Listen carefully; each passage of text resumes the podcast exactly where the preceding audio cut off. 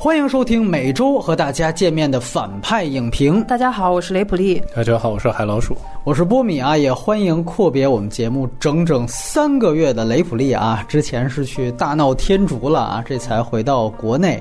然后还有马上要去关岛的资深环球旅行家海老鼠。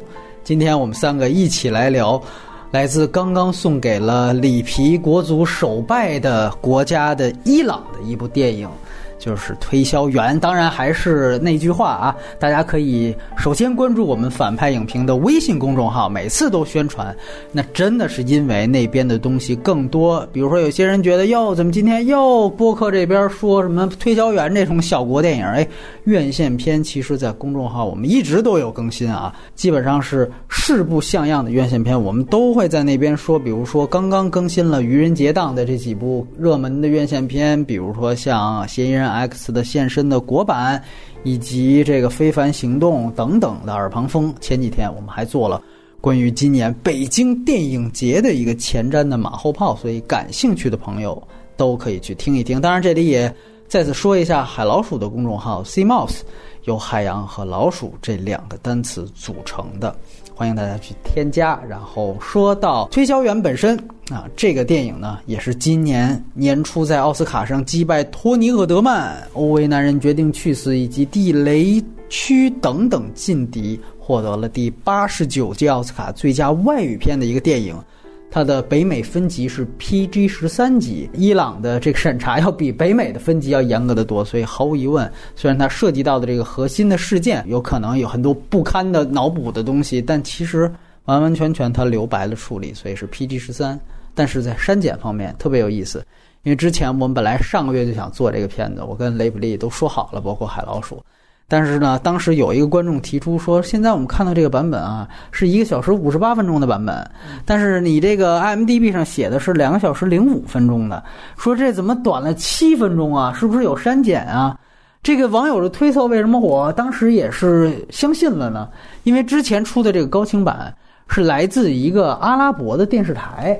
然后那个台标你典型看是阿拉伯的，那么我们都知道阿拉伯和这个伊朗一样，他们都是有这种伊斯兰教义的这种风化审查，所以说呢，觉得如果要是因此删了七分钟也是有可能的，毕竟法拉提后来有很多的法国的投资、西方的投资，所以我们说那要不然再等等，结果后来发现这个等蓝光版一出，哎，发现其实跟这个一呃一个小时五十八分钟版本没有任何区别。啊，他为什么说能够短八分钟啊？是因为最后一查，原来的原啊是电视台版，是帕尔制的。帕尔制的电视台版呢，其实是每秒二十五帧，对。而现在的这个蓝光版呢，是电影制式的，是 N 制的，是每秒二十四帧。所以呢。这个你想想，原来每秒二十五帧，自然走的就快。如果大家不信，我跟海老鼠昨天晚上特意我们在同一个电脑上，我们把两个圆都下了，然后特地让那个短的版本啊早播一秒，然后同时开那个长的版本，就所谓的主版，结果你发现播了没几分钟。那个早播的版本啊，这个画面就超过了这个晚播的版本，所以说它完完全全是速率的变化。这里还强调一点，有人说那戛纳他们都写的是两个小时零五分钟，你现在蓝光版怎么也才两个小时三分半啊？你还差一分半去哪儿了？这有可能是戛纳他们那边放的时候，片头发行有不同的发行公司的 logo 会不同，所以确实是会有一分半的时间要更短一些。所以说这个 算是先给大家普及的一个技术知识，因为我们一直也是在学习当中啊，而且呢，我们当时。下的这个所谓的主版蓝光版，两个小时零三分钟的这个版本，也是只有法语音轨的。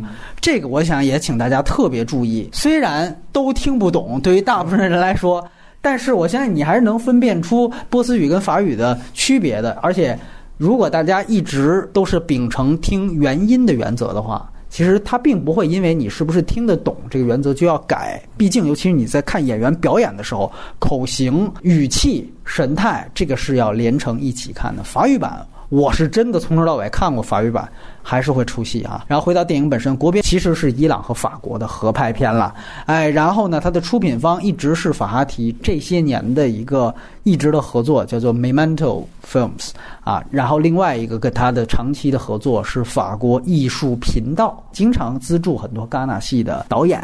那么这个片子没有原著，但是呢，里面主要提及了一部非常有名的阿瑟米勒的戏剧，就是《推销员之死》。那但是故事其实是两码事儿啊，这个我们之后可以展开讨论。呃，编剧跟导演是伊朗现在应该说最风头正劲的导演阿斯哈法哈提，也叫阿斯法哈法哈蒂，他也是在世的亚洲里面唯一一位两夺奥斯卡最佳外语片的亚洲导演。之前拿过超过一次的亚洲导演已经是黑泽明了，李安在这个奖项也只是拿过一次，他另外两次拿的是导演奖。所以说他是有非常非常棒的一个成就。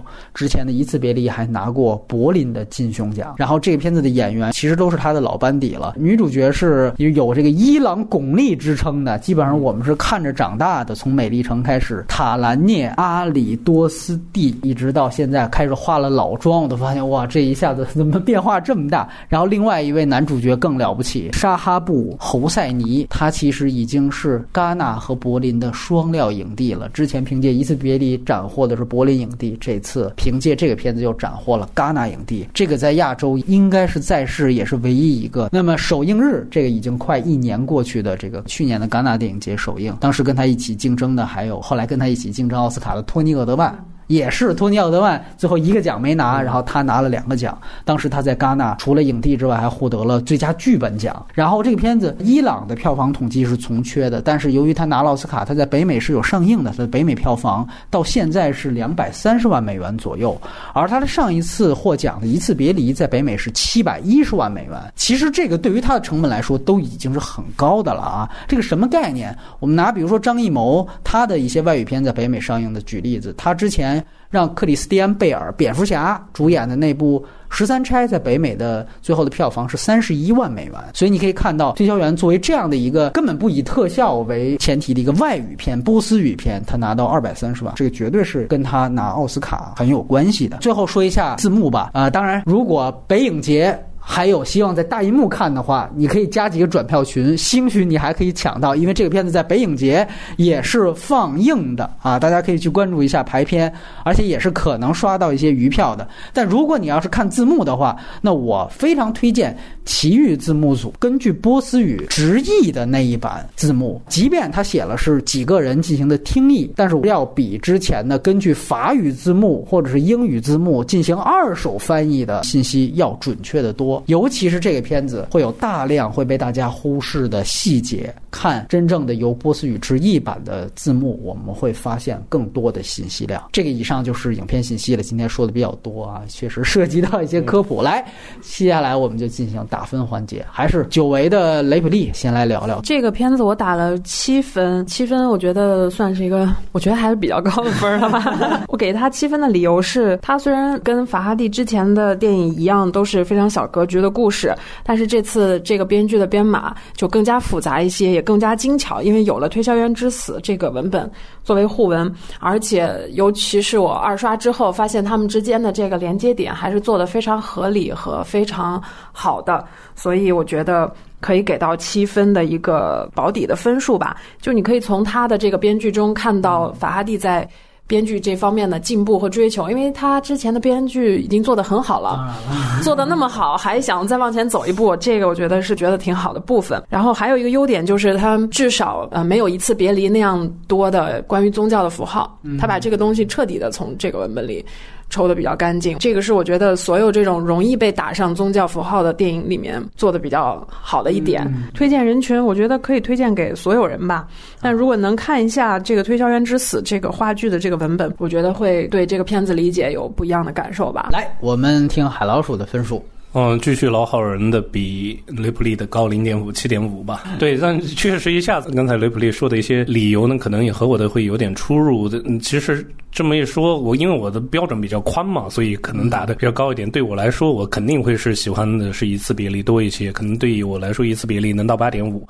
所以他的东西有点疲劳，就是对于这种道德焦虑的母题的展示，他可能是雷普利说的，他更精炼了讲述的方式和他整个文本的组织方面和编剧的功底方面，确实是越来越扎实。我唯一可能想扣一点分数的话，可能就是出现在这种对于这个主题的反反复复的运用呃，我当然很很尊敬哈，这个肯定是在突破自己，但是突破自己的过程中会少了一些新鲜感。推荐人群呢，肯定是对这类型的艺术电影或者是对伊朗社会有些好奇心的，有一些新闻嗯让大家呃延伸一些思考的，比如说山东聊城乳母案这个事情，我当当时一大堆呃是是扯了别就 撇扯了别的电影，没没人扯这个电影，我也想不到啊。后来昨晚跟波米拖了一下，我也觉得也可以看一下《推销员》。是我们俩拖了一下这个电影的视频文件啊，不是咱们俩拖了一下啊，那就是啊 啊，好好好，来，我的打分是七点五啊。法哈蒂呢，我其实感觉他跟前期的李安是很像的。我这么说倒不是说想把法哈蒂吹得有多么高。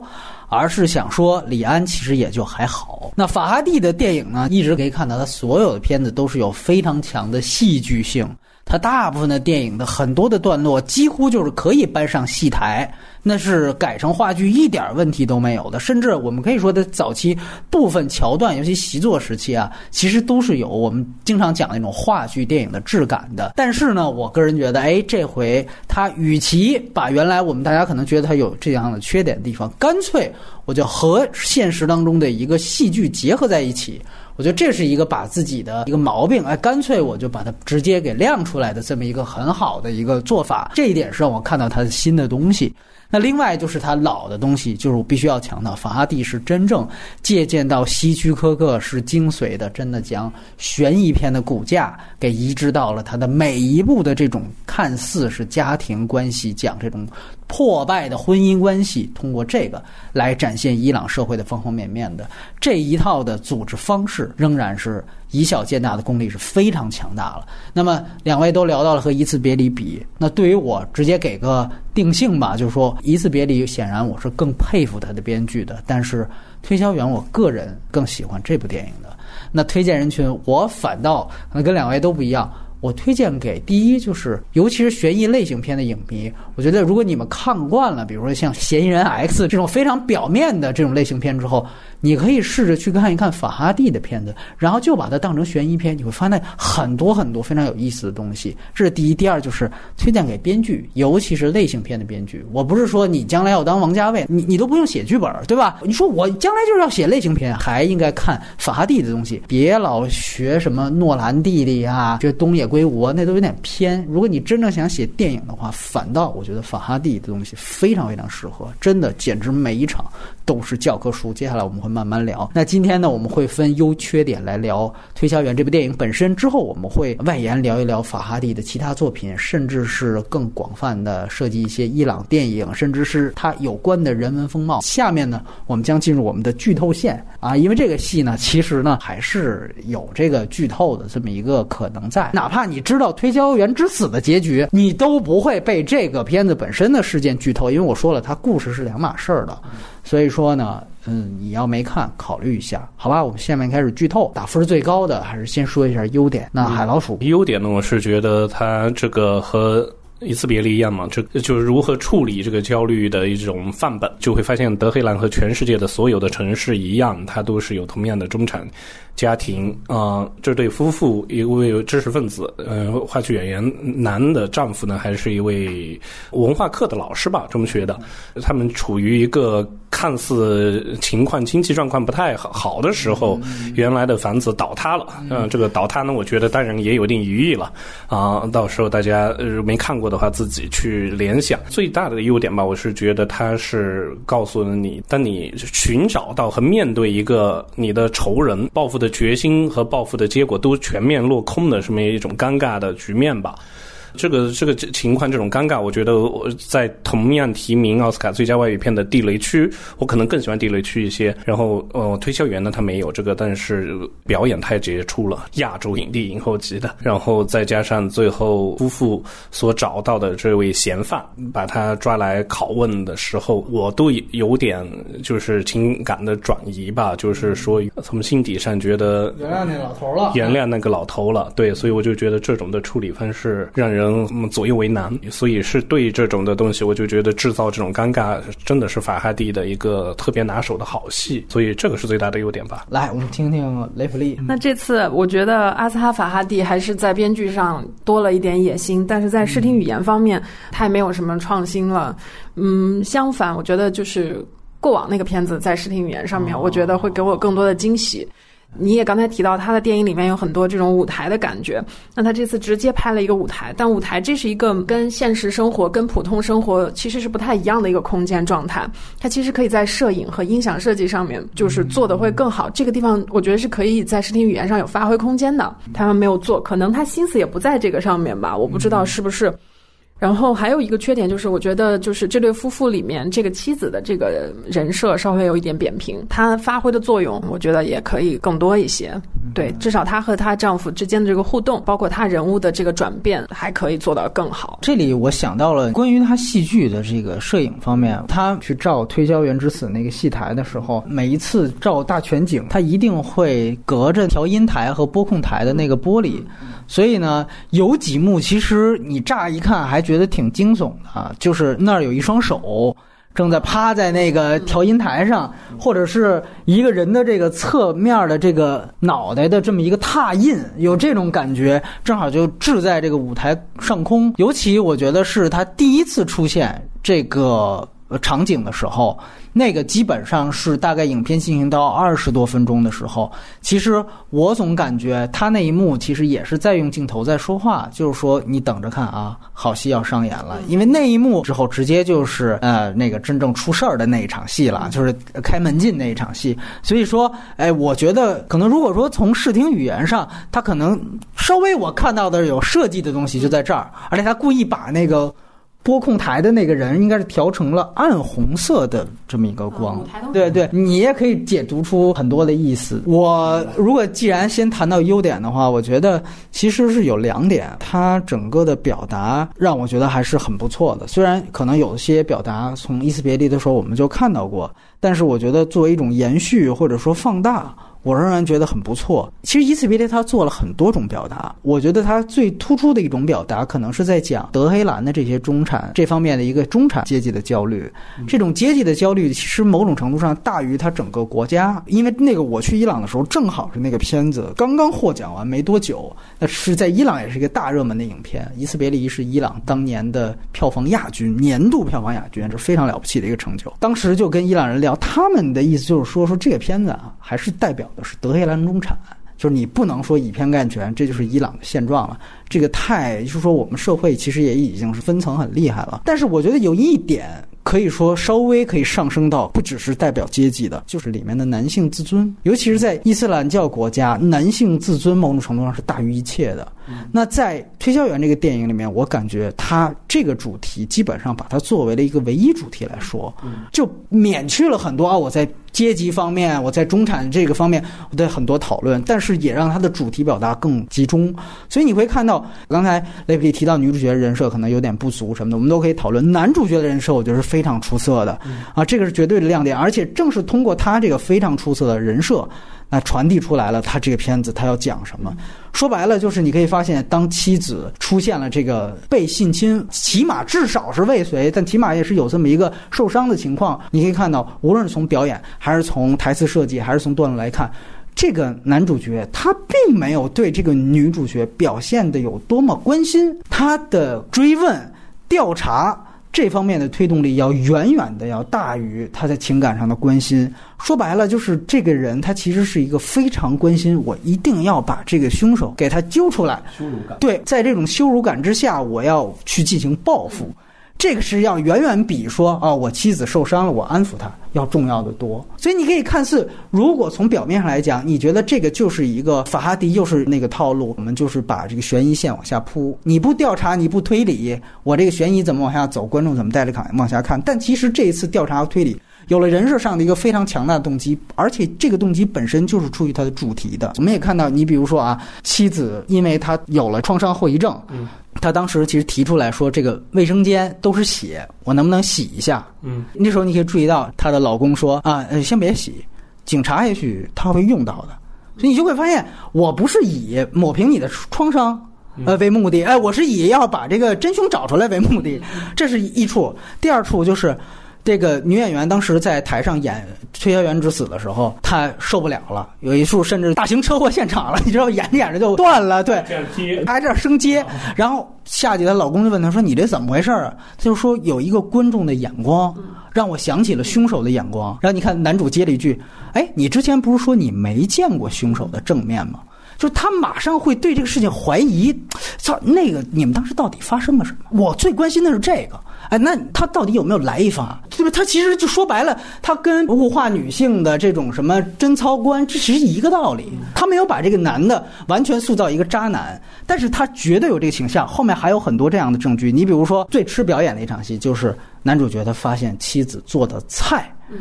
是用嫌疑人的钱买的，你看他当时那个反应，所以我就说他这个戛纳影帝拿的绝绝对是实至名归。刚才海老鼠说啊，说这个起码是亚洲影帝级别，还故意加了个亚洲的这么一个定语，我觉得不用加。你这个片子拿了奥斯卡最佳外语片，说句实话，你要不是因为说现在只是肯定黑人，然后白人主要是群体，你这个片子如果单论表演，有哪一个环节他配不上提名一个最佳男主角的？你就说高司令提名了影帝。这场戏哪一场戏高司令在《爱乐之城》里做到了？没有一场，我觉得能跟那场戏比。你就去看看，当时他妻子跟他说：“这是那个抽屉里的钱买的。”他有三次看外边的眼神，两次他其实看那个小孩儿。你可以看到他怔了一下，哦，刚听到这个事儿。消化了一下，看了一下小孩，哎呦，外人的小孩在这儿呢，我就别说了。结果发现妻子呢又用话问了他一句：“怎么着？你是觉得不好吃啊，还是怎么着？”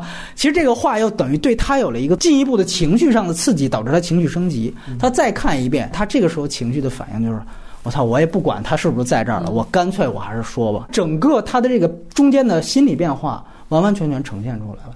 那一段确实是非常出色，而且。我还再说一遍，他的表演不是说我是一演员在那儿抢戏呢，不是他带主题啊，好像这么一个细节就是在扇我大嘴巴。我吃的就不是意大利面了，我吃的就是屎，这个就是那种受辱的感觉。你会马上他的这个人设就是跃然纸上的感觉。就这段戏，他这么多的细节，其实体现出来男主角这个性格。你看最后他关那个嫌疑犯禁闭，嗯，你说他其实有没有恻隐？他从他表演里有侧影，他还把灯开了，对他有动作有表情，但是我该办的事儿还得办。这该办的事儿是指我这个男性自尊，还是驱使着我去做这件事情？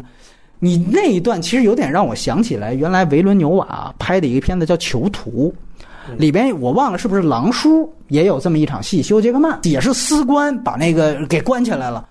你看那个，他关起来之后，他也有一个直接镜头推他一个特写，那个痕迹就就比较大。狼叔的表演按说在好莱坞这些人算不错的了，这个跟他一比，我觉得还是有痕迹。最后我们可以看到，不只是我们说男主角，甚至是嫌疑人本身，他最后也归到了这个主题上去。那就是最后嫌疑人他为什么两次犯病？说白了，两次犯病的原因都是因为我的男性自尊要被剥夺了，对吧？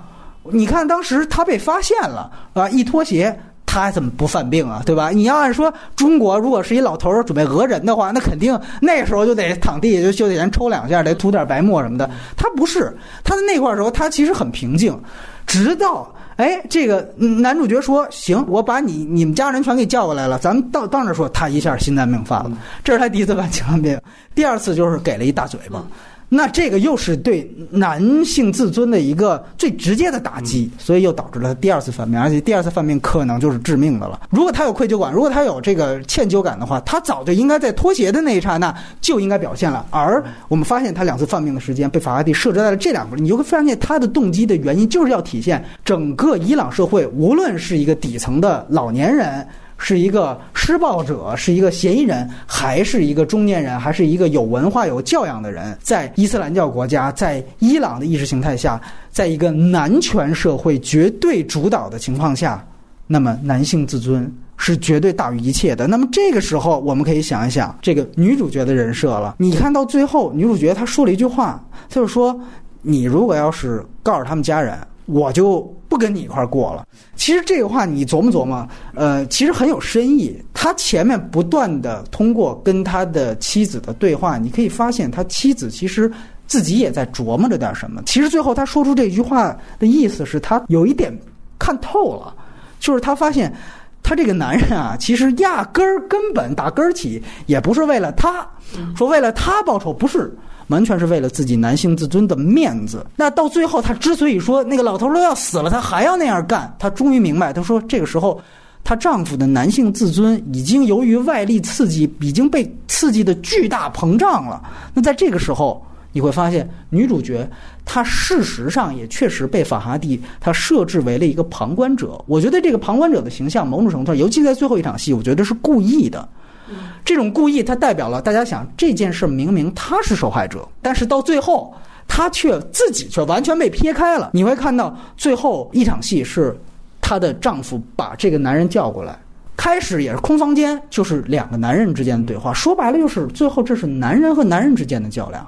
可能这事儿是因为女人而起的，但是你们都边儿去，这是我们俩人的事儿。这是两头雄狮在这儿要准备互咬，然后到最后我要给你结账，也是我要把你单独叫起来，也是男人对男人的较量。在这样的一个场合，女主角全都是旁观了。旁观的人跟包括后来真正来到了不知道这个什么情况的嫌疑人的这些亲戚，包括尤其是他的那个老伴儿，那是一样的，全都是旁观者。那最后一场戏，我觉得尤为重要，就是。当嫌疑人被 扇了巴掌之后，他倒在楼梯上，所有人都在急切的做这个人工呼吸的时候，镜头故意给到了女主角在这个楼梯上面看，而且给了她好几个捂嘴的这种镜头。你发现，她除了捂嘴，确实她什么也干不了。就是这种把她旁观性强调出来，这本身其实就是在讲这样一个完全由男人主导的事件当中，女性。是一个完完全全被支配和旁观的地位，这本身就是这个社会的一个地位的反应。像另外一个片子是一个女导演拍的，就是《猎杀本拉登》，你会发现那个也很有意思。就是说，你作为一个女探员，你追了半天，中间甚至还就是因为要审问那个那个圣圣战士，我还要利用我的女性身份去侮辱他，等于这其实对于我本身也是一种侮辱。就酷刑那段。所以我费尽千辛万苦，我的队友死了那么多，哎，好，最后我把拉登查出来了，没你事儿了，你靠边站吧，我们男人去把它解决去了。就最后一场戏，你是缺席的。所以有人说这个凯瑟琳·毕格罗她的这种片子怎么跟男人片没区别？其实我倒觉得这种表达女性歧视的方法，要比迪士尼那种高级多了。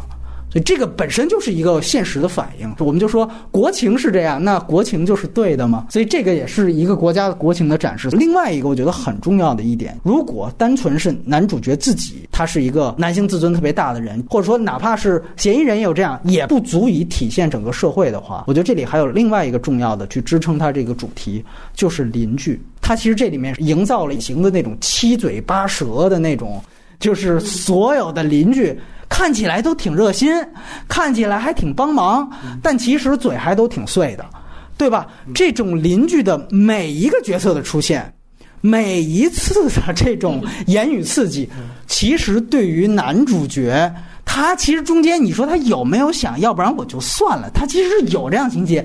每当这个时候，绝对会出来一两个邻居给你刺激一两句，就是这种，你就你体体现出这就是伊朗现在的。他想反映的社会风貌，那就是这个社会风貌就逼着你啊，你妻子可是怎么着了？你作为一个大男人，哎，你的你当时没在现场，你就已经好像失职了，你还不得怎么怎么样？就是这个，其实也是强加给这个男人一种怎么，我得表现出来一种姿态，我得有担当。这种七嘴八舌的世风是刺激男主角这个男权膨胀的一个最大的诱因。女的邻居说的，对，不止女的了，当然这里面都有。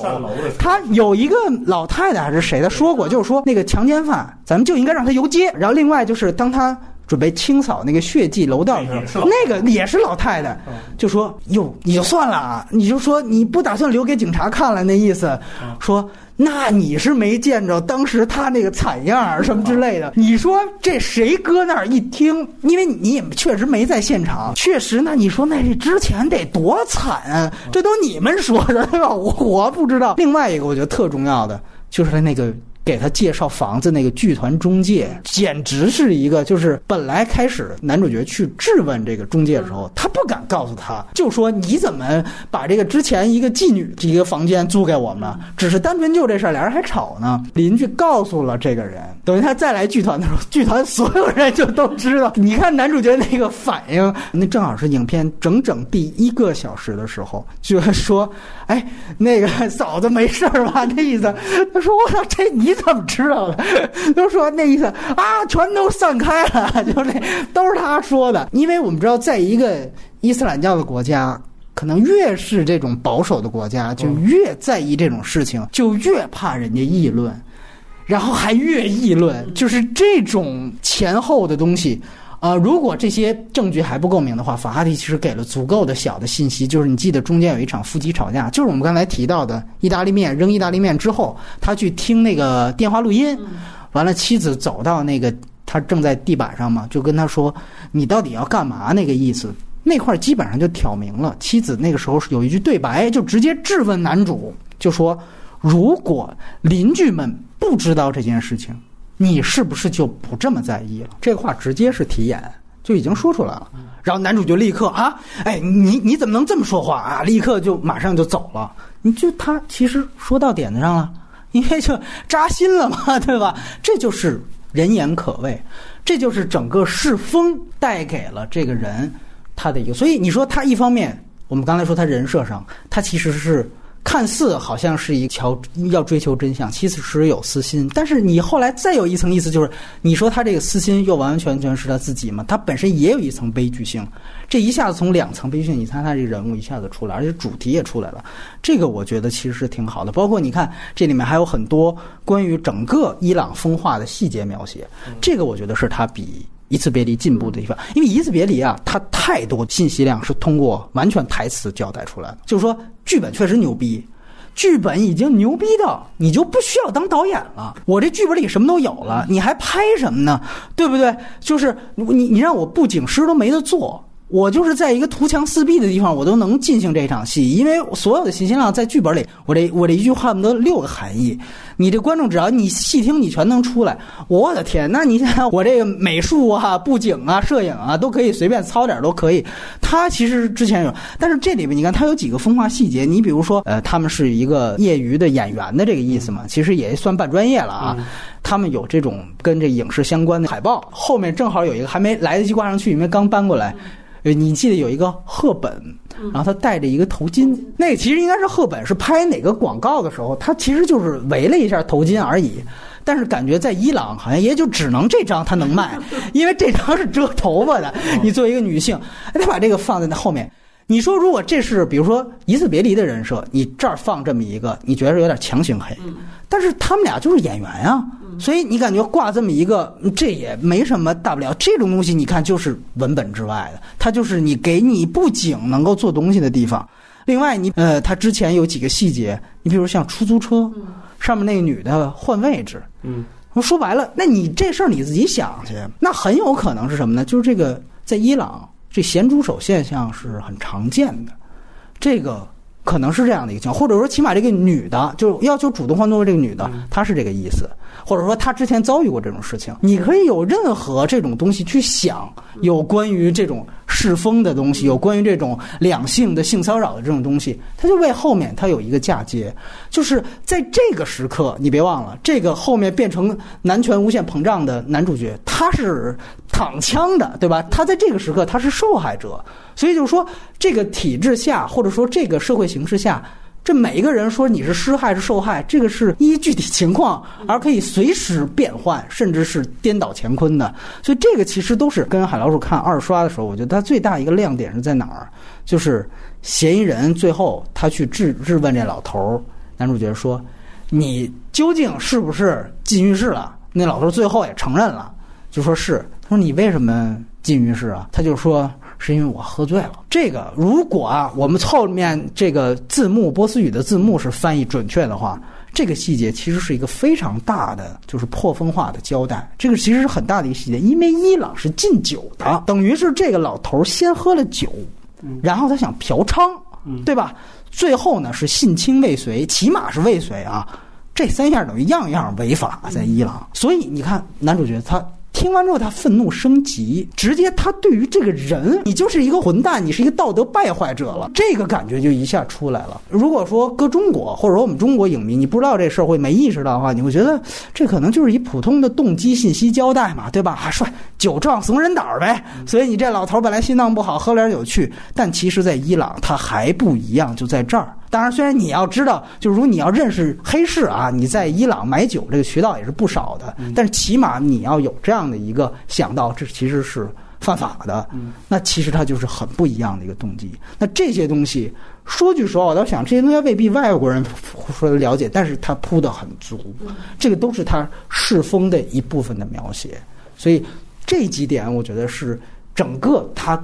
给予它这个整个主题支撑的一个最大的一个亮点，有些部分甚至是我觉得比《一次别离》要更好的。你刚才说到的细节，就是出租车上的这个女人，嗯，然后我觉得她她其实，在人设上面还有一个功能，就我看到这个细节的时候，我想到的是。这个男主人公他不仅是一个男性自尊膨胀的人，其实他他其实是个虚伪的人。往往自尊膨胀的人都有点虚伪，对吧？他能够理解一个出租车上普通女人的处境，因为他那个学生跟他讨论过这个事情，他表示理解。对，然后回头这个事儿发生在他妻子身上，他妻子因为那个创伤反应在家这儿也不是那儿也不是，他就跟他妻子发火。这时候我的感觉就是啊，你能理解一个外人，为什么不能理解一个你的妻子？对，这个是他人设上面的一个注解。所以你就可以看出，这么小小的一个细节，它承担了很多，又承担了那个社会风貌的一个展示。另外一方面，对人人设还要补足，这个就是编剧的功力。任何一个浪费的东西都不会放到里面去。对我，我当时跟海老甚至开玩笑。你说这个出租车司机第一遍看说这到底什么意思？是不是致敬贾法帕纳西那个出租车？说这哎，这这仔细看一下，这个司机是不是贾法帕纳西演的？当然这个是开玩笑。后来你会发现，这就不是说那种八月的致敬梗，我是真的说起作用，对，有功能。我支持我主题，我不是说一个迷影着。当然我们开玩笑啊，那出租车司机不是贾法帕纳西。那这个我觉得其实确实他补充这一点挺好，而且你包括其实你刚才提到开场他那个长镜头那个事儿。我觉得其实也是一个挺好的一个细节，就是说，你看他开场是这个楼整个要塌了，他想表达的或者说他交代的是一个长镜头嘛，四分钟，他想交代的是一个男主角是在这个楼里面救人，他其实和最后他也是回到这个楼，他是在那个楼里面杀人。嗯就他整个，那这个楼，我们想想，由于这有一个首尾的救人和杀人的相呼应，那个楼代表什么呢？你会看到，他开始有一个镜头是这个男主角，好像是 PUA 从楼顶上往下看，发现一个蓝翔那种挖掘机 在那挖。蓝翔。哎，你会发现，如果这是整个意识形态的大厦的话，我们说大厦将倾，对，有人在挖文化的根基呢。嗯，这个楼要塌了。你说这个楼最后他把两个人的戏放在这么一个楼里面，他是不是这个意思？他一定是这个意思。他就在说伊朗的文化根基到哪里去了，是不是被动摇了？包括你看，他们不是马上开头这个楼塌了之后，第二场戏他接了一个，他们搬了新家。他马上有一个互文的镜头，是他从底下往上跳，是照他新楼，就是案发的那个楼，第一次交代了一下，等于上面是一个从上往下，下面是一个从下往上，然后这两次新楼第一次乔迁进去，跟旧楼搬出来，好像都是有他开关那个灯，然后水电冒火花，就那样的一个，你也可以说是一个小惊悚设置，但其实更多的它也是有一个前后的照应，你会发现。它在文本之外，它还是设计了很多这种的小细节。这个这些小细节，就比如说一个这种镜头的设置，我觉得是这个片子为数不多的电影感的东西。你说它完全是一个戏剧，可能它比它之前的片子电影感还是要足了一些。就是起码从这些这个镜头上去看，而且在这里我。就刚才提到的，你这个放中国来行不行？它其实就不太可能，因为我们知道伊朗它经常地震。你看那个长镜头，到最后照玻璃，啪，玻璃裂了。你说这个是怎么隐喻？大哥，那你你这地儿你得真得地震，你才能把这个东西给拍出来了。伊朗。还真的是这样的一个情况，因为我们知道它经常 它处在地震带。你说你这，比如说我们要中国版去翻拍，你放在北京，咔，这楼无缘无故就裂了，就塌了，危楼渔夫了。你感觉这事儿它有点扯，对吧？这就是说一个东西它的合理性的问题。所以你会发现，它即便它在做隐喻，它在做象征，它所有东西都是跟它地域紧密结合的。就这个，甚至说你你换一个地儿，还真的都不成。而且他在应该是乔迁之前的一场戏，就是开场长镜头结束之后，好像男主角还感叹了一下，就说：“看看现在的德黑兰，什么大概就是说全都被拆了。”我感觉有点像什么。中国的有些原来的那种第六代的片子里面，经常出现台词，对吧？就是什么老的 百花深处，对对，现代性反思，就是伊朗终于也到了这一步了，对，所以你会发现，确实，如果你有社会关注的话，即便这个人他还是这个片子还是跟着事件走，跟着人走，但是他有这方面。当然，从这方面可能在缺点上，我也会说，如果你要是说能够体现的别那么。直白，因为你那段感叹一下，它其实跟事件本身没有太大关系，所以有点硬加信息量的。一个。对，你们俩可以去聊聊推销员之死，在这个戏当中，你们觉得起没起到作用？然后，呃，起到什么作用？哎，这确实，我们应该是交代一下啊。嗯，那个法哈迪，他本来也是那个。伊朗第六代的最重要的导演是那个个 前总统拉夫桑贾尼钦定的啊，这个是因为我们就是其实在愚人节录的啊，所以这个扯淡啊 啊！我们刚才是说那个推销员之死我不熟啊，我没看过，所以我当时的第一遍嗯看的确实觉得毫无关系啊。然后但是后来在刷的时候发现了一些细节，包括第一场戏戏剧舞台上的洗澡，那个演洗澡的衣穿着大衣出来，然后那个演员在那笑，他穿着大衣说来说我一。四不挂，然后，所以我后来是渐渐发现，可能有些互文性。我是觉得互文性较弱的。我可以说，先说别的。一个是说，因为波米没没提到他的众多配角里面的学生啊，他在课堂上，他的中学课堂上呢，他们一开始在讨论的第一部电影是伊朗新浪潮的开山之作，叫做《奶牛》啊。然后他们后来在片中也放了，是一九六九年那个片子。然后这个片子对伊朗的整个电影史很重要吧。然后我恰好我是在伊朗的时候，一六到一七跨年的时候看的，我特别喜欢这这这电影。然后呢，我确实在里面想不到任何和奶牛有互文的关系，然后所以就不知道他可能只是为了交代他是一个。知识分子一个呃，在教文化课的，所以跟学生讲一些不是这种实用性的知识吧。然后呢，可能在课堂上也也表现出了一些他的自尊，包括他在看奶牛的时候，他睡着了，然后学生在那偷拍偷拍他睡着的样子，然后再加上他当时在家庭关系中的这种挫败，所以他把学生的手机拿过来就删。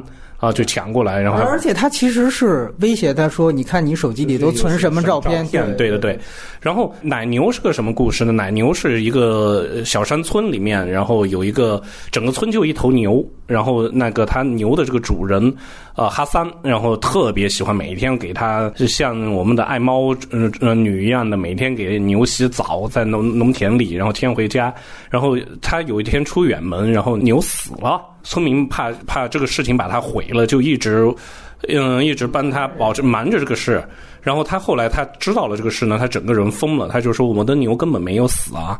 啊，他就生活在再见猎牛的故事，再见猎牛的故事，对对对对对。所以是这么一个故事，我实在想不到和这个推销员的互文性啊啊！我是就是说这个，然后等着雷普利来说推销员之死。嗯，来来，我不熟阿瑟米勒啊，我只是看了《推销员》之后，我又回去看了一遍《推销员之死》，然后，呃，我们可以想见一下，《推销员》是讲伊朗的一个中产阶级生活的故事，然后《推销员之死》那个话剧，它讲的其实也是通过中产阶级的一个呃男性的一个破碎和死亡，说的是他们嗯，评论一般都说什么美国梦的破碎，对，其实这个太标签了。嗯，那你就想两个文本，如果在编剧里面强行要贴的话，它要在哪个层面上进行连接？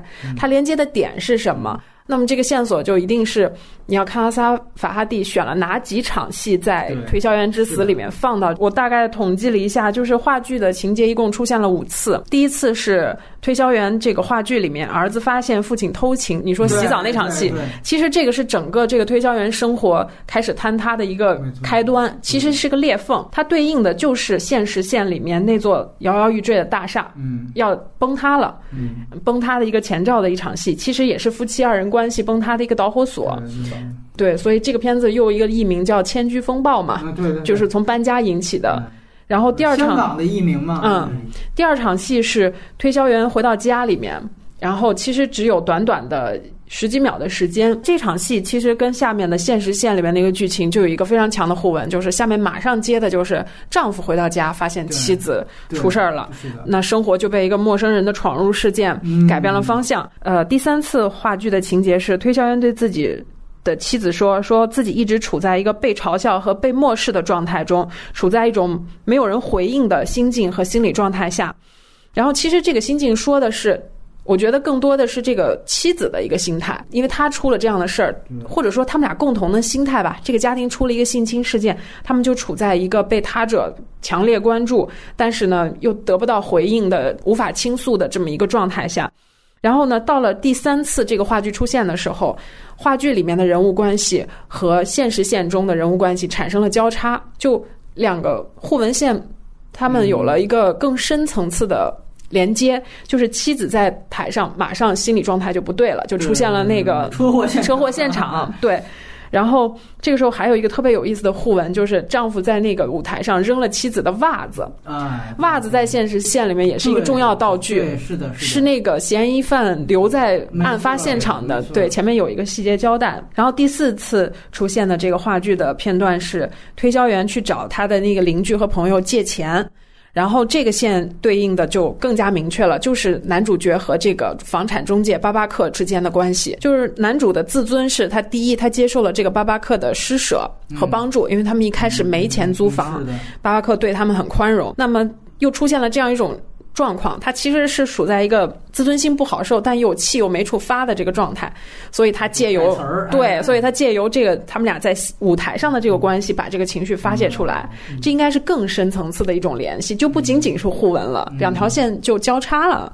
然后他们演完戏后还有一场争执嘛，然后第五次就是推销员之死，推销员之死。死了以后，那个妻子在那个他的葬礼上说了一句：“说这个房子我终于还清了，但是你已经不能再住在这里了。”我觉得这个话有一个巨大的隐喻作用，就是妻子要终结和丈夫的关系了。你已经不在我的新房里面了，嗯，而且这场戏又是一个死亡的一个葬礼，也是一个对现实线里面的一个死亡的预兆。嗯，所以我这么梳理了一遍，其实我觉得这两个文本是通过人物的心理状态和情境产生的一个连接。嗯嗯，并不是一个啊，表面上说伊朗的中产阶级梦的破碎和美国中产阶级梦破碎这么简单粗暴的连接，我觉得其实做的是非常高级的。我这里还补充一点啊，就是说，首先你看刚才其实海老鼠也提到的这个妓女穿大衣这个问题，它黑的就是伊朗这个很。在外界看来是比较不能被接受的这种宗教审查，尤其是对于女性的宗教审查，就是哪怕我是在演一出戏，嗯，但是我都要穿着大衣来演。这个其实非常有意思，就像我们知道那个央视有一次是大卫像还是哪儿生殖器部分还打码一样，我们说要党中央嘛，把中央给挡上。哎，就是这个就是属于一种典型的，就是你一看这个东西，外界你就会觉得。这就所有东西都出来了，所有槽点、所有包袱就全都在里边。而且，我觉得他不只是说我在这儿黑一下我们这个宗教审查，你可以看到他这个演员他在那个男的笑场之后，他的一个反应是什么？他觉得自己被羞辱了，他觉得自己被嘲笑了，就是那个穿大衣的演员。他不是说笑场之后，我们都看过，比如《我爱我家》的 NG 片段笑场，大家一块儿笑一笑，接着他赶紧赶紧别不专业了啊，咱们赶紧来。顶多是觉得你不专业，这是发火，顶多在这儿。有的甚至就是说大家都理解，就笑一下过去。他不是，他觉得这个事情人格受到侮辱了，然后他马上就在那抱怨，一般人说我不演了，然后马上就上楼，然后发现楼上这时候镜头才给到啊，楼上一孩子。孩子后来就是去男女主角他们家那个孩子，就说我天天还带着孩子，我在这儿演这个角色，我容易吗？他说演的哪个角色？大家注意，他演的是一个妓女。这个很重要的一件事情就是，从这个女人的身份出发。他觉得他演一个妓女可能都是比较敏感的，这就像我们在那个意识形态很紧的时期，原来十七年还是文革的时候，嗯，好像是陈佩斯他爸还是葛优他爸爸啊，反正谁他爸爸。演黄世仁，说给那个解放军战士看，最后他妈解放军看到那个气，说有一个站起来拿枪就要打，嗯。结果说最后让人扶了一下，那枪没打准，说差点给打死了，就是你在一个。这个意识形态极其紧张的时期，你演一个会被千夫所指的形象，好像我都有点人格受侮辱一样。按说一个简单的笑场，这事儿我笑一下，这有什么大惊小怪的？按照外人理解，但是你可以通过这个人设，法拉第给他身上加的戏，你会发现，哦，可能这个就是伊朗人，或者说这些人他在当时的一个反应。而大家别忘了，这个戏它真正的一个现实线。他的所有起因都是源于他们租了一个妓女的房间。嗯，那个老头儿其实是要找妓女的，所以妓女在这个戏当中其实是一个很重要的一个身份标签。这里面他有一个孩子，所以这个其实我觉得是很有意思的。雷布利说，你刚才说到妓女这个线，就是你们有没有发现，这个现实线里的妓女从来没有出现过？对啊，当然。啊，然后他全部是用道具、他的答录机，还有别人的口述完成这个人设的。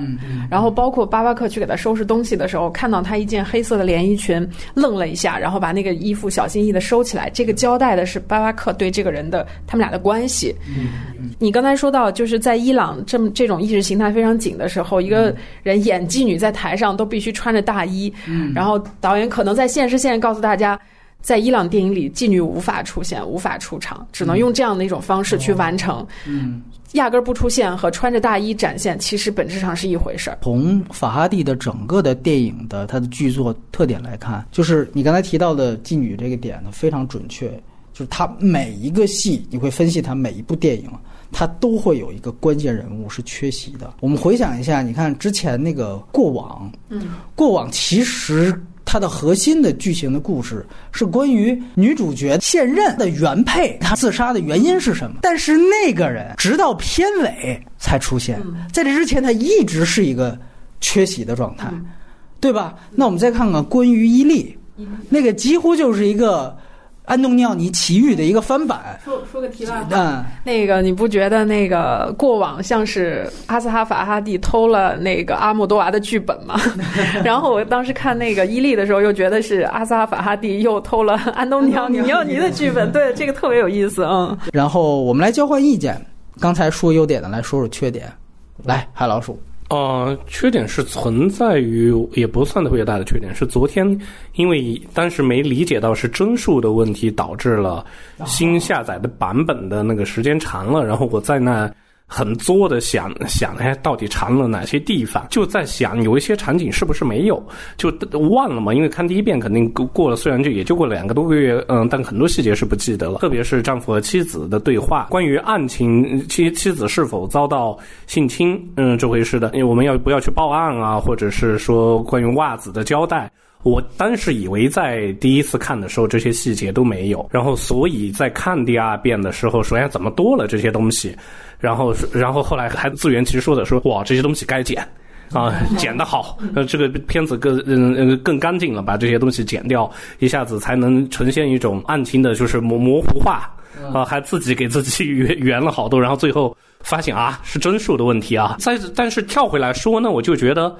如果说非要找缺点的话，是不是还真的还有一些冗余可以删减的空间，来把夫妻两个很多东西心照不宣的一些东西，把它掩藏起来，就是不说。对话里面不不出现，对，然后让观众更加心知肚明。但是他就冒的风险呢，可能就是让让这个更不明就里，会让大家观众觉得更模糊。那到底这个事情到底发生了吗？丈夫到底知道妻子的多少？妻子到底有多在意这个事？他冒着的风险就是这一个。所以我觉得导演可能做了这个平衡吧。最后觉得还是不要留白这么多。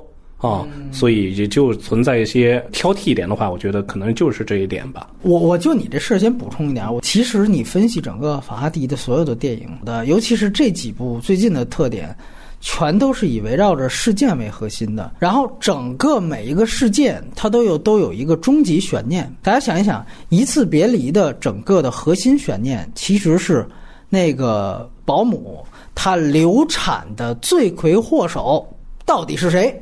是吧？这个实际上是他最后做戏的一个漩涡中心，是一个核心悬念。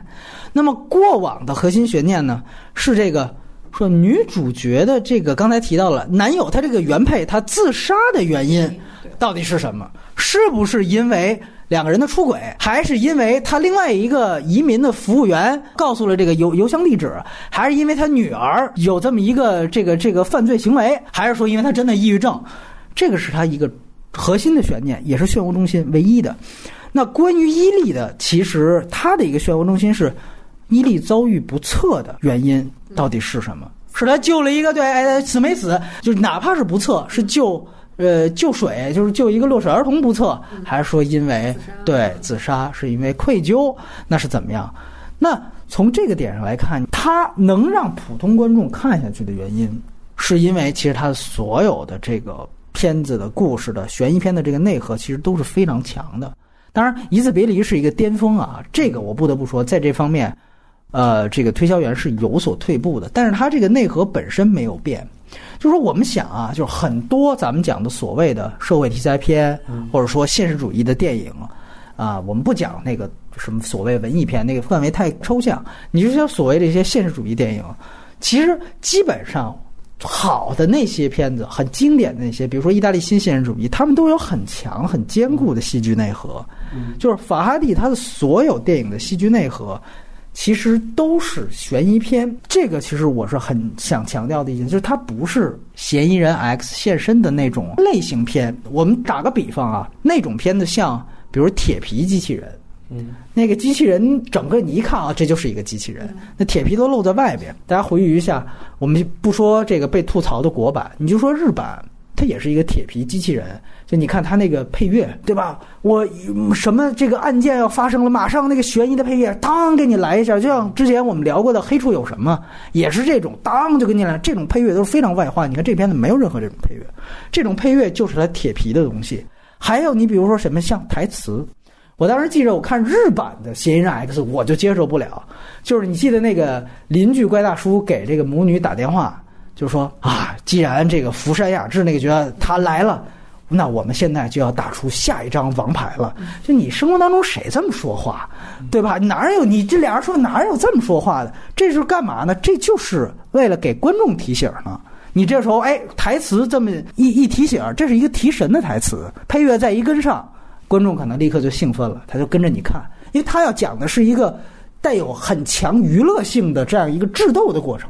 而并不是要把现实主义放在本身。法拉第的东西，它其实真正它像那种《终结者二》里边那种 T 八百，你知道吗？它表面上看起来啊，它是一个大活人，跟正常人没什么区别，但是它的骨架是悬疑片的骨架，所以说它受欢迎的程度实际上是非常大的。我们刚才说为什么《一次别离》它能嗯一方面拿柏林，那是受到了欧洲最高电影节的最高奖肯定；一方面又拿奥斯卡。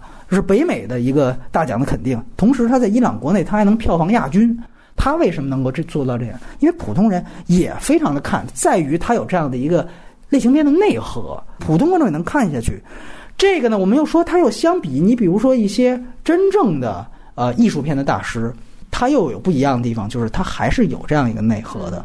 所以说，我觉得它有了这样的一层类型片的骨架，它的本质就是一个世俗语言了。也就是说，它所有关于伊朗的社会风貌的表达，都是建立在一套世俗语言上。所以，它能拿两次奥斯卡的原因在这儿，就是说，奥斯卡这些东西，它肯定是大众的一个主流的审审美渠道。所以，这个其实是非常非常重要的一件事情。它跟李安的作品。是一样，它有类型片的骨架，这个就已经很了不起了啊！这个已经甩开大部分导演是。所以，如果你要觉得，那有些，比如我们看《安阳婴儿》这种片子，你看觉得他妈讲的他妈无病呻吟，可能他的问题也在这儿。所以，这个其实就是一个很辩证的问题。但是，无疑他的东西是有这骨架。从这个角度，你去看他的，比如说男主角这样的人设，或者你去看法提的每一部电影的人设，他的那个主角。几乎就像我刚才形容的这个比喻一样，其实是一个表面看起来是一个活人，但其实他们其实是有点超人技能的。你不觉得每一部法哈迪的戏，尤其是这几部，他们主角的那个侦查能力、推理能力、破案能力都超强？对。这个啊，我我先得说，他比嫌疑人 X 牛逼的地方，他没有 bug。这些东西你说都说得通，说不通，他是说得通的。但是吧，你会想，你比如说，就像我们刚才举的那个例子，妻子说：“这个我看到一个台下的观众看到他眼神，就想起来了这个凶手的眼神。”大部分人怎么可能一秒都不反应？马上就想：“哎，那你不是之前什么什么时候说过什么话？哎，你这口供不对了。你看啊，他这个人设，他是一个呃教师，对吧？而且是教文科的，嗯，呃，业余是个演员，就这两个职业属性都不是说这种。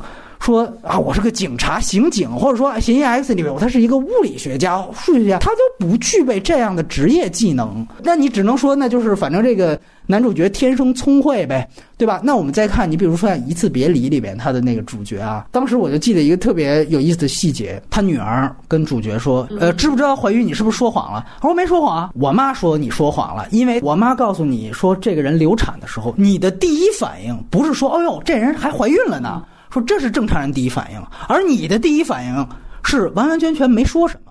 他说在那样一刹那，我妈就已经判定，嗯，你是说谎了。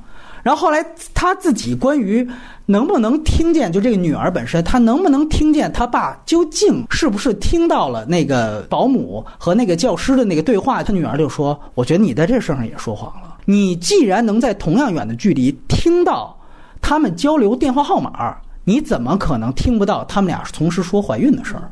哇，你觉得啊，都这分析都特别符逻辑，但是你仔细一听，你包括男主角本人，当他受到这个质疑，就说我推这个人是不是能够导致他流产之后，他马上把人都配齐了，把法院的法警都叫来了，他自己赶紧做了一个模拟的物理的推演，然后各种演示，就说你看这是不可能做成的。就你感觉这一家子，你完了细思极恐，这神探一家，你知道吗？天才一族，仨人，我靠！就这种对于生活任何细节，完这个过在一起，他是得分居。就是手机里说句话，这不是娶老婆呢，这他妈娶一间谍，那也是不是嫁老公的，那他妈嫁一特工。好家伙，这互相这人，就是对于生活所有细节，第一反应超快，第二抓点抓的特别敏敏捷。你感觉这些人感情特别少。但是逻辑思维能力都极强，这个事它不是出现在他某一部电影当中，他每一部电影都是这样。过往大家想一想，他那个说那个移民，我不知道海老鼠看过没有？那移民最后说是去那个被主角给羞辱了一番，然后就从他那洗衣店给轰出去了。然后轰出去之后，你想想看，他那个移民是一个当时就社会地位低黑户，这个老板之前原来对我挺好的，这回居然。好像还打了我，然后一下子把我撵出去。你想，作为一个女孩子，年轻女孩子，家又不在这儿，她在那个时候应该是心里完全崩溃的，对吧？但她马上回了一句：“她说你也不想想，如果原配真的是因为我发了邮件，哎，去自闹自杀的话，怎么还会到我面前呢？他一定会到你家面前，一定会当着那谁谁面，一定会当着你现任去去闹啊。”我靠，这个就是这人设超强，你知道吗？就是他们表面上都是人，但其实他们都是他妈 T 八百，你知道吗？都是 AI。我所以这就是说啊，他从这个逻辑层面，他找不出。你看《瓦尔旁风》，我喷了这个《嫌疑人 X》，我仍然觉得那些 bug 硬伤太明显了。他在这方面，法拉第太牛逼了。他编剧层面，你几乎找不出这样的问题。这里边你唯一能找到这样的说表面硬伤，可能大家就是怀疑怀疑说这老头儿，既然他是有这么强的心脏病，说说什么上个楼爬个楼梯都喘气儿，跟那广告语说的似的，他怎么还能说就是说来一发，或者说？当时怎么就那么大劲头？你可能会觉得这人设是不是有点？他而且你也别忘了，他其实想给观众制造一个悬念。就是当这个老头第一次出现的时候，他其实想制造说，那时候以为是这个老头的女婿，是那个年轻人是凶手呢。为了制造一个悬念，让大家先开始别误会老头，故意把这老头啊处理特别弱。但你马上这反转过来之后，他会想，那这么弱，你还能不能？这个我看第二遍的时候，我只能给他脑补一个稍微合理一点的解释，就是可能他这个心脏病也是那一次之后给刺激的。啊，我只能是这么理解，也没办法，这个是也只是我的一个脑补。否则的话，我个人觉得这个上楼都费劲儿，这个确实是。看看最后这个男主人公给他递的那个塑料袋里面还有什么？我觉得这个八卦八卦可能细节在这儿。它里面其实交代有避孕套，嗯，对，对吧？但是有没有这个伟哥这种事儿？就是 这个，反正这你看，这都是咱们脑补，要不然就是说这心脏病是让这事儿给刺激的，对吧？因为人家原来呢。呢是想来一发，是想跟老相好来一发，没想到您压根儿不是这人，这估计整整个把老头儿都给吓半条命活儿都给丢了，对 对吧？但但但你别说那场戏，真的也是超精彩的一场戏。第二遍刷的时候，我发现这老头在一边在说：“哎，我回去跟我女婿谈的时候，他的肢体语言就是一点儿一点儿往门口蹭，一点儿一点儿一点儿溜。哎呀，那个表演实在是太精彩了，对。然后他反转是通过人物这表演一点儿一点儿带出来的，没错，超牛这场戏啊！就是所以你你就这个老头儿，我觉得好像还挺真实的，包括这个老头儿，以及就是这个片子的男主角拿戛纳影帝的这位。男权膨胀的人，他在《一次别离》里面演的那个是一个底层人士，对吧？他我觉得反倒是一个正常人的人设，但是呢，他的影片的大部分的主角还是我刚才说的，这个可能是他最大的问题。那大家想一想，他为什么会有这样的一个效果出现？原因就是因为法提的所有的片子，他都要使用封闭式的叙事。使用封闭式的叙事有一个非常大的好处，就是让观众。也当侦探，这样的话观众就能带着走。大家会想，哎呦，会凶手到底谁啊？那么是谁干的？就观众会跟着去想。那你把观众调动起来了，观众自然爱看。这是我们说他能老少咸宜，既能拿奥斯卡，又能当票房亚军的原因。然后《一次别离》也是，这个是封闭式叙事一个特别好的一个好处。但是我们说，没有任何一种叙事啊是有百利而无一害的，其实都是有利有弊。你看，我们刚才聊到封闭性叙事，包括之前。呃，聊很多电影，刚刚说的《嫌疑人 X》也都提过这个事情。这里我当然也就借着这个热影片说一句，它其实就是非常有意思。之前的所有版本都是开放性叙事，然后到了这个国版，它开始前二十分钟做了封闭性叙事，我觉得还挺有意思的，还挺有挑战的，因为你这个其实是会调动观众的兴趣，像刚才说的一样。但是吧，其实说到二十分钟之后，就开始直接视角就全乱了。就这就你就看他马上可能从那个时候角度，感觉我封闭性叙事这个信息量提供的不够，所以说我怎么办？没办法，我只能把视角给打破了。法哈迪他其实是没有这样的缺点的，但是由于他的视角是单一的，所以说你就只能在交代信息量的时候，把人设加上很多他们可能会比较硬的一些信息点，会因为你要。制造一个事件漩涡，制造一个刚才我们提到的这样的一个悬念核心，所以使得他整个的人设就伤害到了他的真实性。所以，于是你看，我们看到了每一个人都像是大侦探一样，都都看开了挂一样。就有一个片子叫什么《永无止境》，就是一吃那个什么药片儿，立刻他那个智商的那个脑的潜能就从原来可能人的百分之五一下都开到百分之八十五。就你看，所有法拉第电影里边人都是吃了那个药片之后的那种能力。就这个，我觉得是，呃，他其实我们不能说硬挑，就确实是他由于他严守封闭性叙事收的很好，然后他悬念造的又好，你不能什么都好，你不能什么都站着。他这段你可以看到是一个一直以来我对一呃一次别离的一个评价，就是他特别算计。这个也是我对李安大部分电影的一个评价。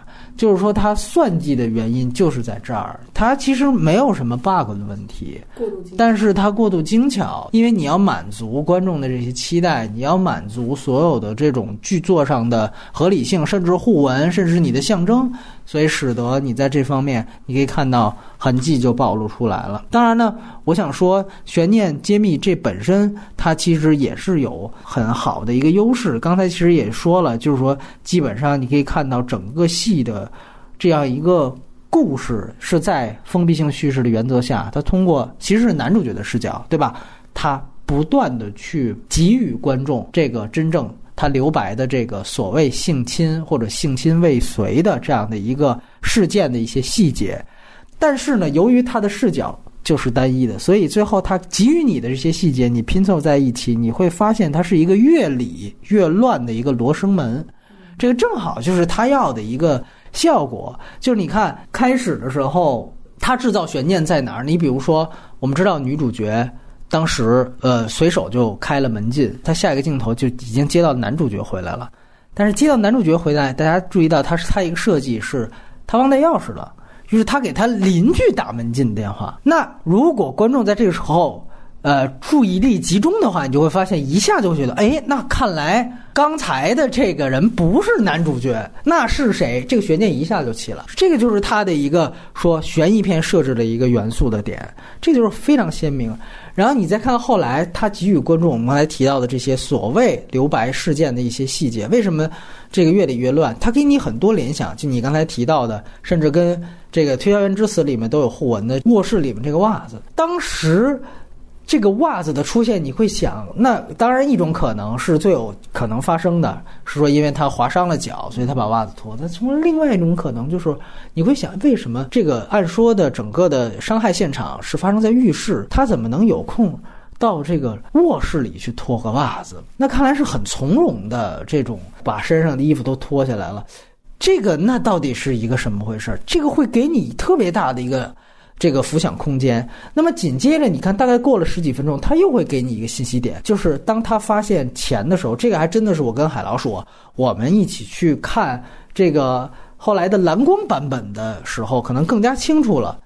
他不仅发现有钱，就像刚才我们提到了，他旁边还有一个避孕套。如果有避孕套的话，你当然你也可以说他是本来就是为了找这个原来的老相好，他也是有这样的一个预谋和也不新鲜。但是也会让你觉得这事儿一下子它不是再是一个简单的遭遇性事件。刚才还提到了关于说邻居这个七嘴八舌的问题，其实那时候老太婆也给予他一个信息，同时也给予观众了，就说你是没见到当时有多惨。我第一遍看的时候，甚至在这方面起疑心，就是那女主角还不断的问他到底是谁第一个在浴室里看见了我。如果第一个看见我的人不是女的，是男的，就是这里面他又会有一层是不是可能性？到底这老头儿还是刚才。才那句话，我们想他是一个这么弱的一个人，他心脏有问题。那难道这个事儿他真的只是老头一个人参与吗？他把这些所有的这种你想象的空间，他都没堵住，他甚至有意的引导你去去想。而且这里面他甚至我们就说里又激发了这个男主角侦探一样的推理功能，就是你记得当时他去质问你刚才提到这个博巴克，其实就是这个剧团的中介的时候。当时剧团中介已经知道了这个遭遇了什么，然后他就说：“到底是不是你那个妓女的一个报复行为？”就甚至他直接会把他的推理就怼给你。之前他们不是说了吗？说因为我们把他东西没经他允许就给扔出去了，他扬言打电话说：“我要找黑道上的人或者是哪儿的人，我要收拾你们。”那你看现在果然我妻子在这儿发生了这个事情，是不是他干的？那当然了，当时这个博巴克立刻就这剧团中介马上就说了，说不是，因为他不是这样的人。当时那也只是一个气话。但是大家别忘了，后来他通过那个电话录音，其实完完全交代这个博巴克自己也不简单。即便如果可能是凶手，他跟凶手也是有利益关系的，他们俩有一腿。所以他在前面说的那些袒护的话，也根本就没有什么公正性可言了。所以。男主角的这个推断到最后，其实也并没有被完全排除。就说他整个这个事件，其实一直都是有极强极强的悬疑。你比如说，他对于比如说一些刺激性事件的布置，咱们就说最后的那个暴力镜头，他只有这一个暴力镜头，整个全片就是打的那一巴掌。这个我觉得也是特别，就剩下的所有的，比如说伤害的事件或者怎么各方面，它基本上都是留白。那你想想看，都是在镜头之外发生的暴力性事件，所以才显得最后如果说只有这一次暴力性事件，这最后一巴掌就反衬的它特别有力量。这绝对是震撼，是在于这儿。你想想啊，咱要前面是一血战钢锯岭的一剧情，各种掉脑袋残肢，你最后抽一嘴巴，这观众不会当回事儿了，对吧？那比前面比你刺激多了。这个就是说，他在各方面的编排上，其实完完全全是按照一个悬疑片的设置，对于观众的刺激，你只要能够静下心来，你去走，它其实是非常非常稳的。但是呢，我我既然说缺点，就是说，在这个我们分析到它这些东西之外。你会发现，它其实相比原来的刚才提到的这个核心悬念，它其实在这里面有一个相对来说的前后不太统一。我们再回忆一下，一次别离刚才那说的那些，其实都是一个核心，但是这个其实它前后有一个变化。它前面的事件核心其实是围绕着他的妻子当时在浴室到底遭遇了什么，这是他前面大半部分的一个漩涡核心的事件。但是当他突然男主角去找到他有一个学生，那学生他的爸爸是交警，开始去找交警的爸爸去查车号的时候，这个漩涡事件的核心变了，变成了凶手到底是谁。于是乎，你看后面的半段直接的节奏就变了。如果它是一个曲子的话，后面它变调了。于是乎，你看后面它的所有的戏剧的开始围绕着凶手的身份来做文章，这里面就点出了这辆车的作用。开始到了那个是面包店，上来看见一老头儿，他觉得这老头儿是不是呢？好像是不太是，对吧？然后呢，你看男主角又是发挥了自己超强的侦破能力，就说：“哎，我看你们门口那辆车要被警察贴罚单了啊！”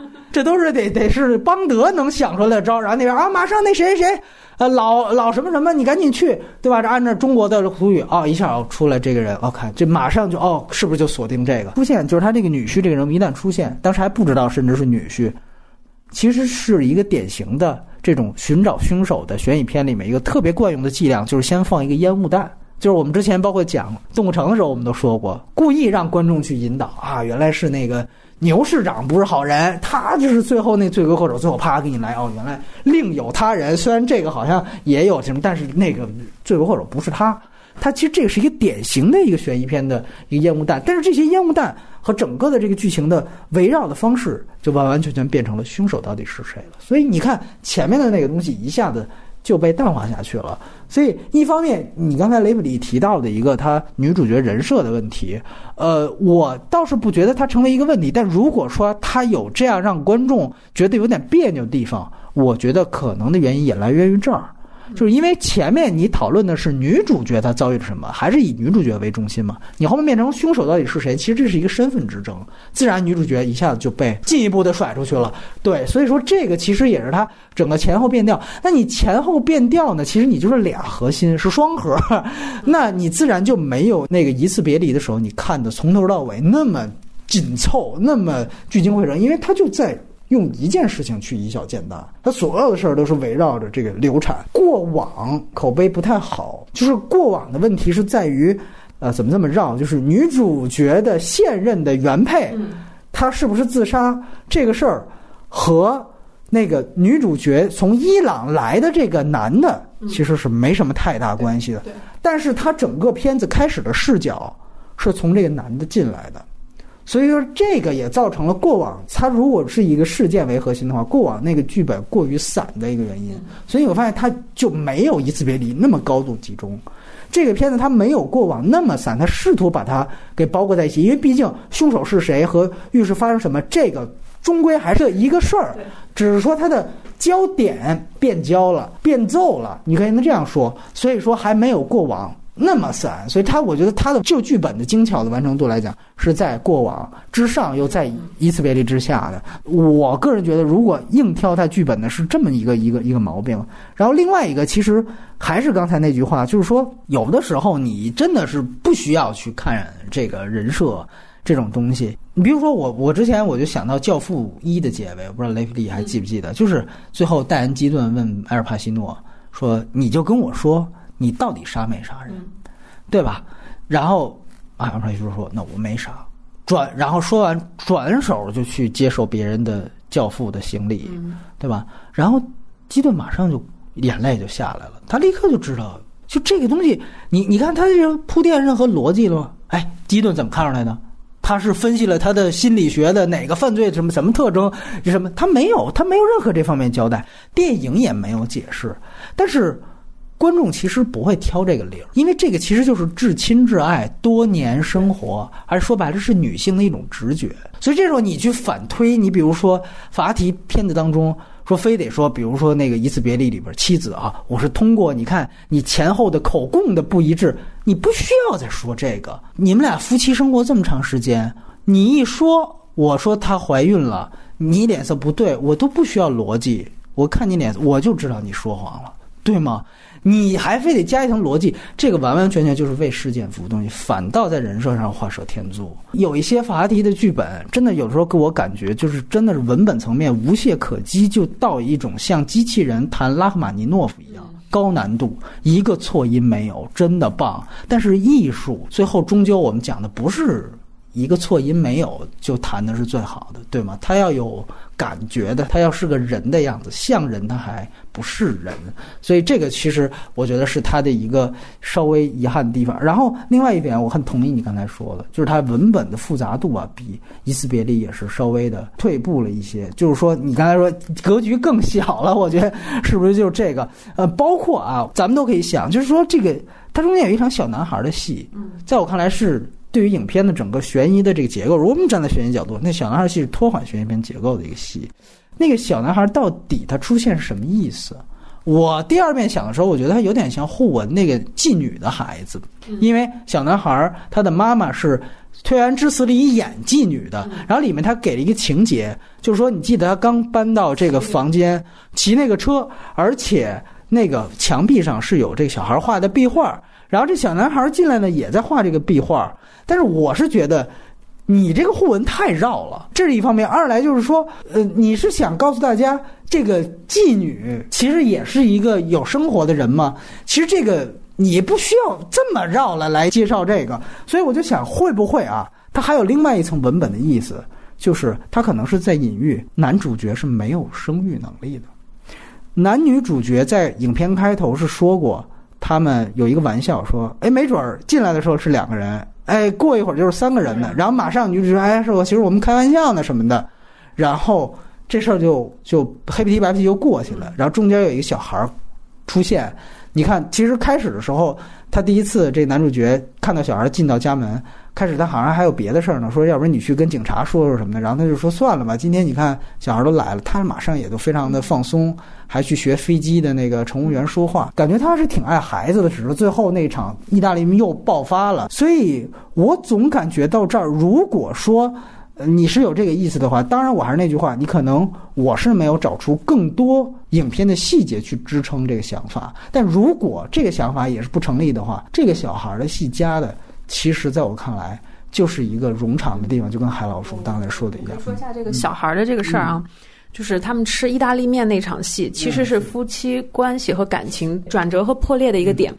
那这个时候为什么要安排一个小孩进来？有两个功能。第一个功能就是那个小孩进了洗手间以后，他不愿意当着这个女主的面上厕所，自尊的对自尊。这个一方面就是功能是带出伊朗的这个社会风貌，就是说伊朗人对于这个身体裸露的羞耻感是不分老幼男女的，强调这个社会背景。另外一个就是增加夫妻两口子吵架这场戏的残酷性。两夫妻吵架当着孩子，不顾外人对孩子的孩子的面儿，对两人如果吵架。私下解决就是件小事，但是当着孩子吵架，可能对于家庭来说是一个更大规模的一个战争，伤及无辜，增加了一种尴尬性和这种严峻性。我觉得是这个作用。嗯，当然，我我因为你之前的那个想法，就是他把那场戏抻特别长，就是小男孩不愿意 让那个阿姨来帮着他脱裤子什么的。因那个我我开始也是这么想的，我说。是不是跟他住？但是又后来我就想，其实这个不止在伊朗，就是我们男生这个小时候其实都有这样的情况。然后在大概自己觉得自己小大人的时期，都不愿意这个陌生，别陌生阿姨了，不陌生的也不 也不太愿意。就好像你有一些体验，你会觉得这个好像就是说不是伊朗。特别的国别属性，你说戴头巾这种事儿啊，这我们不会。但是这个小男孩脱裤子这场戏发生的场景就在那个浴室。对，他进浴室门口的时候也说：“啊，这里好黑啊，好害怕。”其实这个浴室的黑暗，还有这个灯光的这种明暗，也是一个一贯串下来的一个共同的细节。对。我只能这样讲，就是这小男孩他肯定不知道这浴室发生了什么，这就是给观众看的。这段如果说法哈迪真的是有这样的一个戏剧意思的话，我不得不说，可能这一段相比他其他的，可能刻意感会更强一些了。我可能要对这个细节一会儿做一点过度阐释啊，就是开脑洞的想法。反正呢，就是说，如果比如刚才提到的。没有，比如说男主角这个什么生育能力这方面，包括你提到的，或者说小男孩儿这方面的，如如果是没有这方面脑洞的话，我个人还是觉得他可能在节奏上，他没有像一次别离，他没有任何一场废戏，甚至那些戏你都不用说有过度的想法。他本身那个戏就很精彩了，你知道吗？法哈迪的戏，它之所以难度大，是因为你他不是说仅仅是一个破败的婚姻关系，他问题是他牵扯人特别多。就这个，其实你知道，你比如说你编剧，你去写两个人的戏，你加一个人物，等于得多两段人物关系。你要是再加加变成四个，那就更多。这可不是说加一个人就多一回事儿的问题，是加一个人就多好几倍人这关系的事情。你往往你去看法哈提的这个家庭关系的人物，可以基本上占到他们那个家庭能占到的最多的，从老年，然后到中年，然后再到幼年，一定会有小孩儿，然后有男性，一定会有女性，就是他基本上是面面俱到，然后他。基本上能把这所有的人物关系，你都能拉出线去分析，这个太难了。所以说，他这个剧作难度的起评分就特别高。他这次就是把这一对夫妻的关系嵌到这个剧团，这个剧团里面所有的同事帮从帮他们搬家到帮把这个女主送回来，在剧场里安慰她。其实这个剧团里面的所有人都在这个剧作里面起到一个作用。对对，它是一个。凝视和注视是他者目光的一个对对对代表，其其实就是跟邻居的作用是一样的嘛。对，它其实就形成一种我们讲舆论环境，对吧？他俩是两口子，又在一起共事，一起排戏，一点事儿分不开，分不开。对这种对对这种焦虑感会更强烈，对于这个男主人来说，没错，嗯。就是你会去想到的一些很有意思的问题啊。另外一个就是关于戏剧的这个事儿，我再补充一点，就是说，的确我非常同意，就是刚才包括我也补充的，他跟《推销员之死》能够找到的一些联系，这个都不是很牵强，呃，有互文作用。但是你说整个这个《推销员之死》这幕戏，它对于影片的主题的升华有没有起到作用？其实是没有的。找了一个，你找了一个，因为他最后一次出现戏剧场景。就是你刚才提到的那个葬礼那场戏中戏，然后我记得那时候他还说了一句话，就是女主角除了说了你刚才引述，他还说就是说那意思我们终于解脱了。从这那个戏正好安排在那个男主角查出了老头是真凶的那场戏，然后把他关禁闭，他才出去演戏。也就是说，在现实线真相大白，然后马上戏中戏里说我们终于解脱了。就这其实也是一种互文，这是他最后一场。也就到此为止了。但是你比如说，我会想到，我个人感觉戏中戏做的给我印象最深刻的是最后一班地铁，特里弗的那个片子，他也是讲一般舞台剧的演员，这还也是一个小群体，像你刚才说的。但是他是最后的结局，他通过去制造一个骗观众的一个戏中戏的一个渐离效果，最后他把那个主题升华了。观众当时也悬着一颗心，凯瑟琳德纳夫他们当时最后到底怎么着了？这个时候，后来哦，原来是一个悲剧结局，就啪镜头一演，哦，原来最后这场是一个戏，哦，原来是这样。但是所有的在观众的这样的一次转折当中，啊，所有的题眼又全都被点一块儿。这个戏剧和现实线的连接，在我看来，它就不只是互文，它还有升华作用。那在我看来，这个《推销员之死》也只是对他只有互文作用，没有升华作用。我还是觉得，如果加的话，可能我更喜欢特吕弗的那种。嗯嗯。就是说到这个《推销员之死》和这个戏之间的这个互文，我觉得，如果法哈蒂非要把这两个东西并置到一起，那我们就只能去帮他去圆圆。就是首先，你刚才其实已经解释了一半儿，就是说男性自尊是这个戏里面的一个重要的主题。那法拉第的电影大多数是把人处在一个道德焦虑的一个困境里。那么道德是什么呢？道德和男性自尊有一个共同的特点，就是都要处在他人的注视之下才能够成立。那法拉第以前的电影其实用不同的主题、不同的故事，反复的去阐释伊朗社会的这个道德风貌，包括他的道德评价体系是什么样的。比如说之前的主题有法律的，就是美丽城；然后关于宗教的，就是一次别离，最后要对着古兰经发誓，这是关键情节。然后关于谎言的有很多，每一部几乎都出现谎言，然后包括忠诚等等等等这些。那这次我觉得法哈蒂是用男性自尊阐释了道德是一个什么样的东西，它就是一种你暴露在他者注视之下的一个产物，所以这个片子里面反复强调邻居对男主的刺激。然后反复去强调这个他的同事们对他们俩的这个关系，包括他最后走向一个一去不回头的报复的这么一个行为的催化作用吧。从这个角度来说，你说他片子里面反复出现这个东西，它是一种什么呢？我们想想，可能是某一种国民性的体现。如果他一部电影这么拍，这可能是人设，但是他几乎每部电影里面都会出现一个性格非常强势、非常倔强。然后又有强大男性自尊感的这么一个男性角色的时候，从某种角度上，你可以推断，法哈蒂其实一直在用小格局去提炼伊朗男性的国民性格。那在一个这个由男性主导的社会里面，这可能就是他们的国民性。我们也可以这样看，就是一定非要拍大格局的东西嘛？如果你把小格局做得足够精巧。然后不断的重复变调，重复变调，其实它也可以延展出一个非常大的格局。然后呢，再回到这个《推销员之死》这个文本上面来说，其实法哈蒂在前面就强行加了一个东西，就是男主人公在天台上说拆什么拆，就把这城市都毁了。这个其实是对现代性的反思。那对应到《推销员之死》，就是啊，美国梦。包括高度发展的这个经济社会、社会经济的这个背景，呃，以及这种呃社会位阶攀爬、对财富的追求等等等等这个东西，对人的碾压和异化。那在法哈蒂心里面，对一个人的异化的东西是什么呢？可能就是他者的注视，可能就是道德，可能就是男性自尊。其实他们本质是同样一个东西。我觉得落到这一点上来说，他可能。把这两条线进行互文，最终才合上。但是你说牵强不牵强，是有点牵强。嗯，但是他因为编剧功力太强大了，他强扭逻辑，他也会想方设法给你对上。因为而且尤其我想说一点，就是说，嗯，如果他非得扯，比如说德黑兰关于现代性反思的话，这个其实是站在传统一面的，对吧？但其实像这种大杂居、小聚居。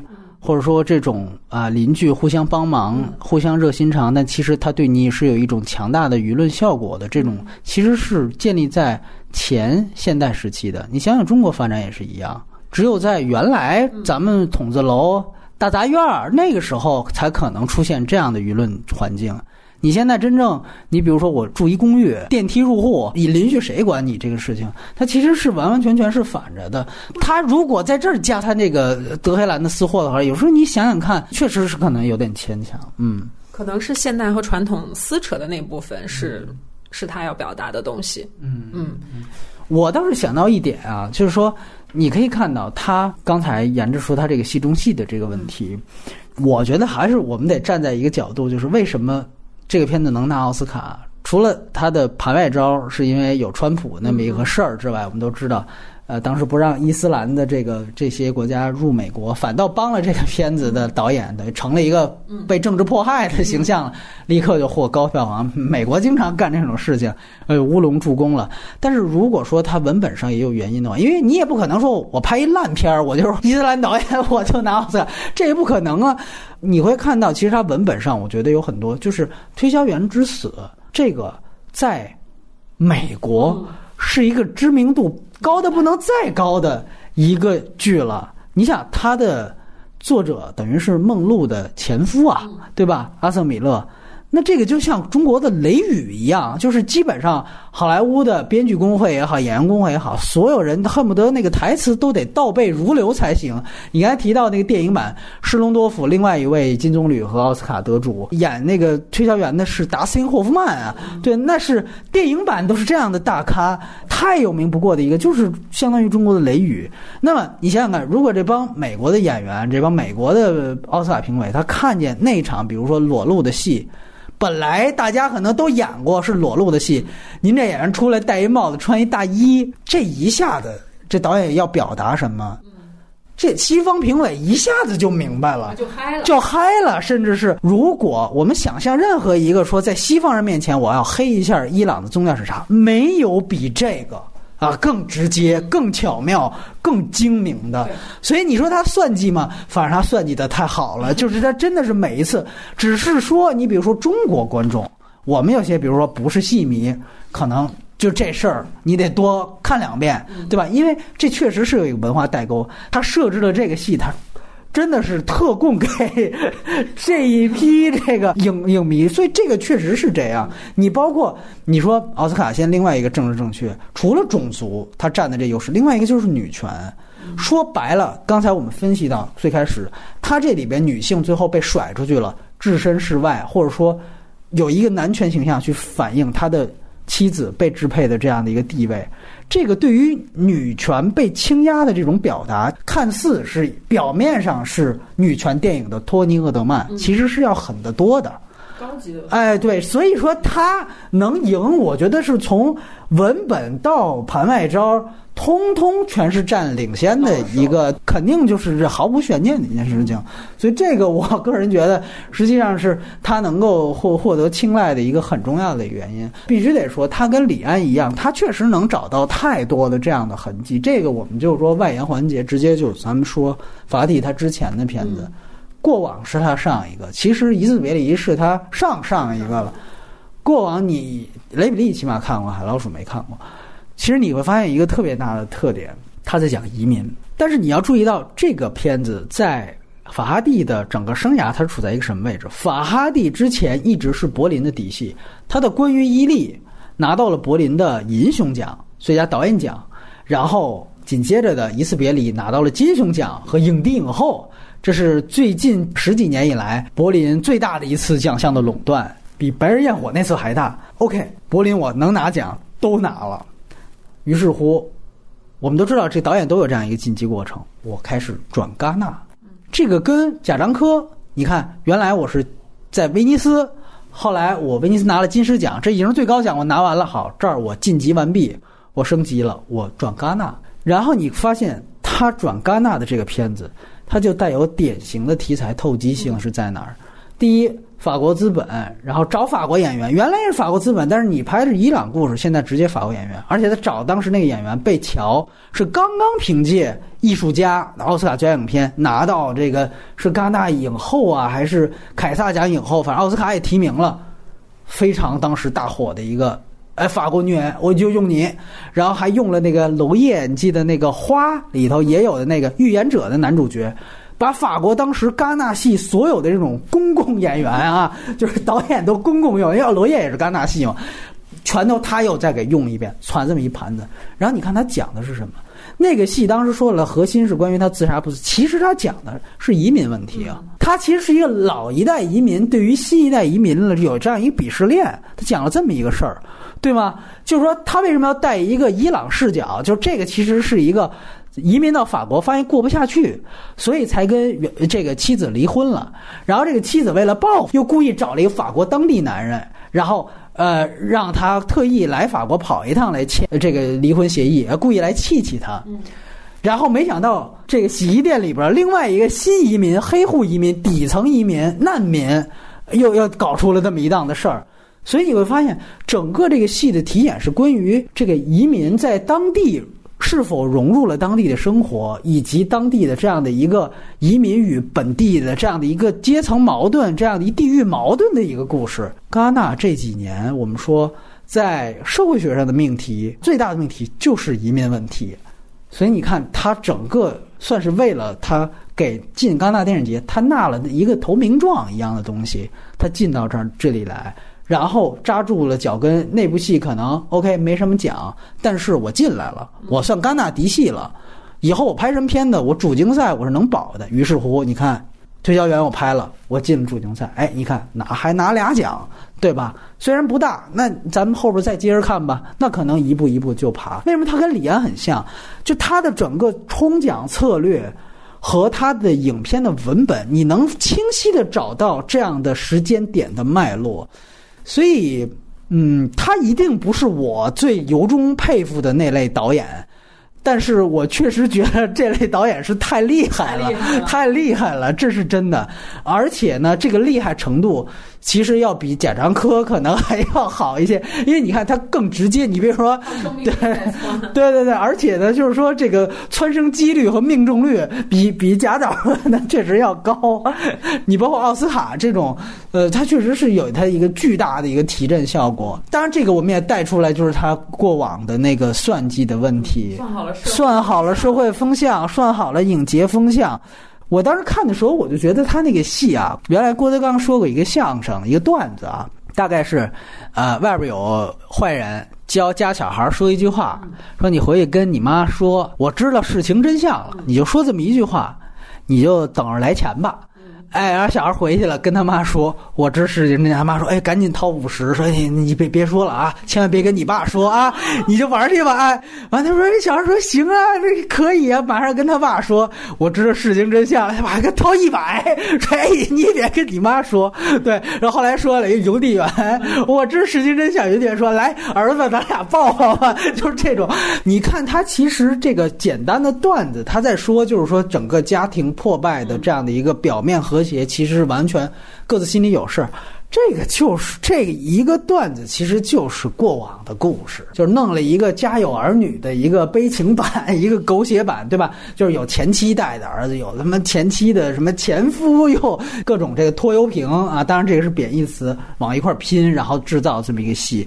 所以确实那个戏其实是相对来说比较刻意的。呃，你比如说再往前，当然美丽城，我觉得还是真的贡献了一个伊朗巩俐，你知道吗？这我觉得确实当时他那个表演。的各方面自然，你就我看《美丽城》的最直观的感受，是我一下子觉得 OK，就是我知道为什么当时西方人那么喜欢巩俐了，就是她的美是天然去雕饰的，是没有任何的，就是雕琢的，这个特别重要。就是它里面它有一种村姑，然后有一种质朴，包括《烟花星期三》也是，呃，里我就是一个乡下来。这个德黑兰中产阶级家干活的一个人，然后脸上也裹一个那个头巾，就跟秋菊打官司那个巩俐呀，哎，特别像。语言的设计是一个很聪明的女演员。对对对对对，就是说这种东西，你让感觉哦，确实。那你说这算不算一种西方审美？我把这种东方的各种这种异域美女，一个受受迫害的，并且这种美一定要符合他们对这个国家的想象啊，要不然也中不了。绝对是这样。我想说的就是，当我看到美丽城的时候，我也作为一个外国人。然后我就感觉，哎呀，波斯美女啊，这就是波斯美女啊！我一下子后来就明白，OK，这个大家当时对于年轻的时候巩俐那种啊，这就是东方这种美，对吧？就是你一下子明白这种刻板。是这么拦的，然后确实，她这个崔媛媛的女主角，她年轻时候是也是这么过来的，所以这个是让我一这个特别印象特别深刻的，就是美丽城。但是我是觉得她在故事的整个精巧程度上，确实还是有习作的痕迹，比较大。你包括其实她那里面也有一个缺席的存在，其实就是真正这个情杀的，嗯，整个的这个，首先这个。那凶手开场出现完了就没了嘛，然后那个死了的女主角干脆就是完全是一个遗像的存在，你知道吧？很惊悚，你就看出他这个已经有这个雏形了，就是这种搭建一个缺席存在，然后我要有一个悬念事件为核心。所以说，像他这样的编剧型的导演，你就这么不断锤炼、锤炼、锤炼。你确实，你到后面是越会越来越纯熟。烟花星期三，我们之前经常在聊城市的时候，老拿这个片子做举例子，我都不想再说了，又是说翻老梗，就是因为之前呃有应该是《卫报》英国《卫报》他做过那个呃电影当中的十座城市，他说我们讲十座最好能够看到城市的，其中有娄烨的《春风沉醉夜晚》里面的南京，然后包括也有什么《导火线》里面洛杉矶。啊，还有就是《烟花星期三》里面德黑兰，哎，如果你带这个视角，确实，他在这个片子里面带的德黑兰是更加的有动机、有理由的，比他在推销员为什么说我就觉得有一点点刻意，好像就确实是相比之下是有，因为那个他本身还是那句话，他是一个旁观视角，是一村姑，说白了就刘姥姥进大观园儿。我进到一个，哇，那电梯还是透明的啊！那时候可能伊朗也是刚刚跟咱们中国八十年代似的，经济刚刚腾飞，社会分化刚刚拉开，城市化刚刚走啊。德黑兰首都嘛，大城市啊，没见过。于是乎，它有这样的一个，那个是一个关于其实本身核心很像咱们我们之前八月提过的，就是赵先生那个片子，他其实讲的是一个是否出轨的这么一个事儿。哎，然后这个悬念制造的也是跟后面的片子也是一样的，但是他有了一个旁观视角，他其实提供的是一个。我甚至都不知道你们城里人在这儿焦虑什么呢？我都不知道有什么出轨什么这种概念。你让我看 哎，对对对，就是这种感觉，没错 没错。看的一脸蒙圈，就是还是那种，就是让我不断的想象的另外一个词，就是对应的郭德纲那个是城里套路套路深，我要回农村，最后不就回去了对吧？什么那个老司机带带我，哎，我我要去省城，什么就是分分钟是这种感觉，然后再加上就这个演员的这点儿淳朴美的这种劲儿，你就觉得反正一切是算计，但是又一切都刚刚好。这个是让我 觉得看《烟花星期三》特别印象深刻的一个。关于伊利，我倒一直觉得是有点过于他，因为他那个文本是一个。奇遇的文本，你中间女主角，你卖的不就是这个吗？中间没有了，对。其实你这么也看出来，可能阿萨法哈蒂想把一个西方的文本嵌到自己的文本里面，这个事情他早就开始预谋了啊。对，只不过这次才彻底实现了。嗯，咱平心而论啊，阿莫多瓦好多东西也是照着前人的，那这这个这是实话啊。啊，然后什么流泪流眼泪那个结尾那个，对对对，包括你看那个呃，关于我妈妈的一切里边是。彗星美人嘛，就是 all about，对吧？就是都是这个句式，所以里边不断出现老电影，然后有一个互文。嗯，但是我想说，就是关于雨滴，它作为一个悬疑片，它这个悬念设置，还是值得编剧去学习的。就它每个戏都是教科书就是了。然后另外一个，我倒是觉得有一点，就是一次别离，它有一个当时我觉得特别棒的。这里边我还没看到过有这样的神来之笔的，就是推销员，就是他。大家都说《米斯别利》是展现阶级矛盾，尤其他反映的是中产阶级伪善。我觉得他最牛逼的就是，当时男主角跟女儿说，当然他女儿已经把他戳穿了嘛，通过超强的这种分析能力，也把他给扒的体无完肤了。然后你看这时候男主角有自己的一套超超牛逼的对应政策，就是说这样，呃，你要觉得我说谎了，呃，反正你知道我要是。跟法官说，我知情，我知道她怀孕了，那我就要坐一到三年牢。但是没关系，你是我女儿，你要让我坐牢，我就去，我都听你的。就这个太，就这太牛逼了，就这个黑的太漂亮了。最后也是，你看最后就是他跟他妻子都不愿意承担这个选择权的这锅，那干脆就让女儿选。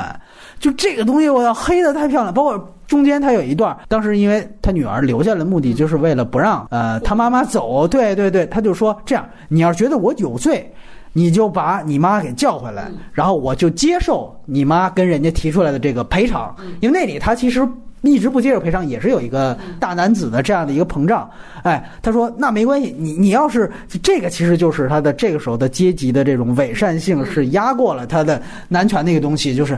哎，我我我把这个道德的锅我甩给你，就是你看这个人设他的虚伪，就是你把你一个成年男子该担当的一个选择权，你让一个未成年人，你让一个你的女儿去承担，就跟说那个黑暗骑士里边那两艘船那遥控器，哎，让我还是塞给你吧，你来摁，就是这，操，我可不愿意，不是因为我不觉得他们是是不该死的，而是因为我可不想承担这个锅，就这一笔黑的太。漂亮了，就是你会发现，就中产者就是一批就是既得利益了，他已经有了财富，有了社会地位，有了名望，这可能在伊斯兰的这个国家里更重要。然后有了舒适的生活，有了儿女，他因为有了这样一切养养尊处优，他变得伪善。这个时候，他可能会在一个危危机性事出事件出现之后，他会把这个伪善给暴露出来，而这一层阶级性的东西。我觉得是全世界相通的。你放到中国的中产阶级，你放到美国中产阶级是一样的。你看美国丽人也有这种类似的桥段，这个是他可能，比如在北美票房，你看能比这片都是拿了奥斯卡，但是他能高那么多的原因，就是这个其实是一个共通的感情，因为阶级实际上这在这个时候就已经超越国籍了。在这个片子里面，还是伊朗的国籍特色是要高于阶级的。所以这个是他们不同的地方，然后你看，等于最后那个锅甩到最后那个结尾，有人说这结尾为什么不交代结果？这就跟那个《盗梦空间》，这就是编剧技法，《盗梦空间》结尾他一定不能告诉你那个陀螺它停没停，他就得在继续转的时候停。这也是小孩没出来的时候，赶紧就给掐了，这是最好的，因为他要展现的就是父母的这种伪善，嗯，这种展现已经展现出来了。如果小孩再选另外一方，观众的吸引力又会被这个结果给吸引过去了。所以我必须要停到这儿，就是说我要告诉你们，你看这些中产阶级的人，他们把一个这么难的选择困境去给一个三观当时还没有养成的孩子，那个我觉得其实挺牛逼的，是在于他其实那个女儿的形象，他塑造的也挺好的。他其实是青春期，他对于世界原来的善恶是很分明的。然后忽然间，突然这通过这么一件事情，他父亲原来是一个挺伟岸的形象，一下垮塌了。成人世界，他最后可能那一刹那，那个法官问他，那就是他的成人礼。而成人礼其实让你见识见识成人世界里面中产阶级那最肮脏、人性最恶的那一面。很遗憾，这一面还是你爹妈带来的。就这一笔，他黑的太牛逼了。就是这个是完完全全把父母孩子的关系能够挖到的最深的东西，其实就能会达到极致了。呃，包括也有朋友说说这个什么像东野圭吾那些，他能展现人性恶，那些人性恶太肤浅了。你提到他《一次别离》的另外一个就是这个所谓宗教梗。我觉得挺其实挺有意思，他那个符号埋的就是什么呢？就是他是通过。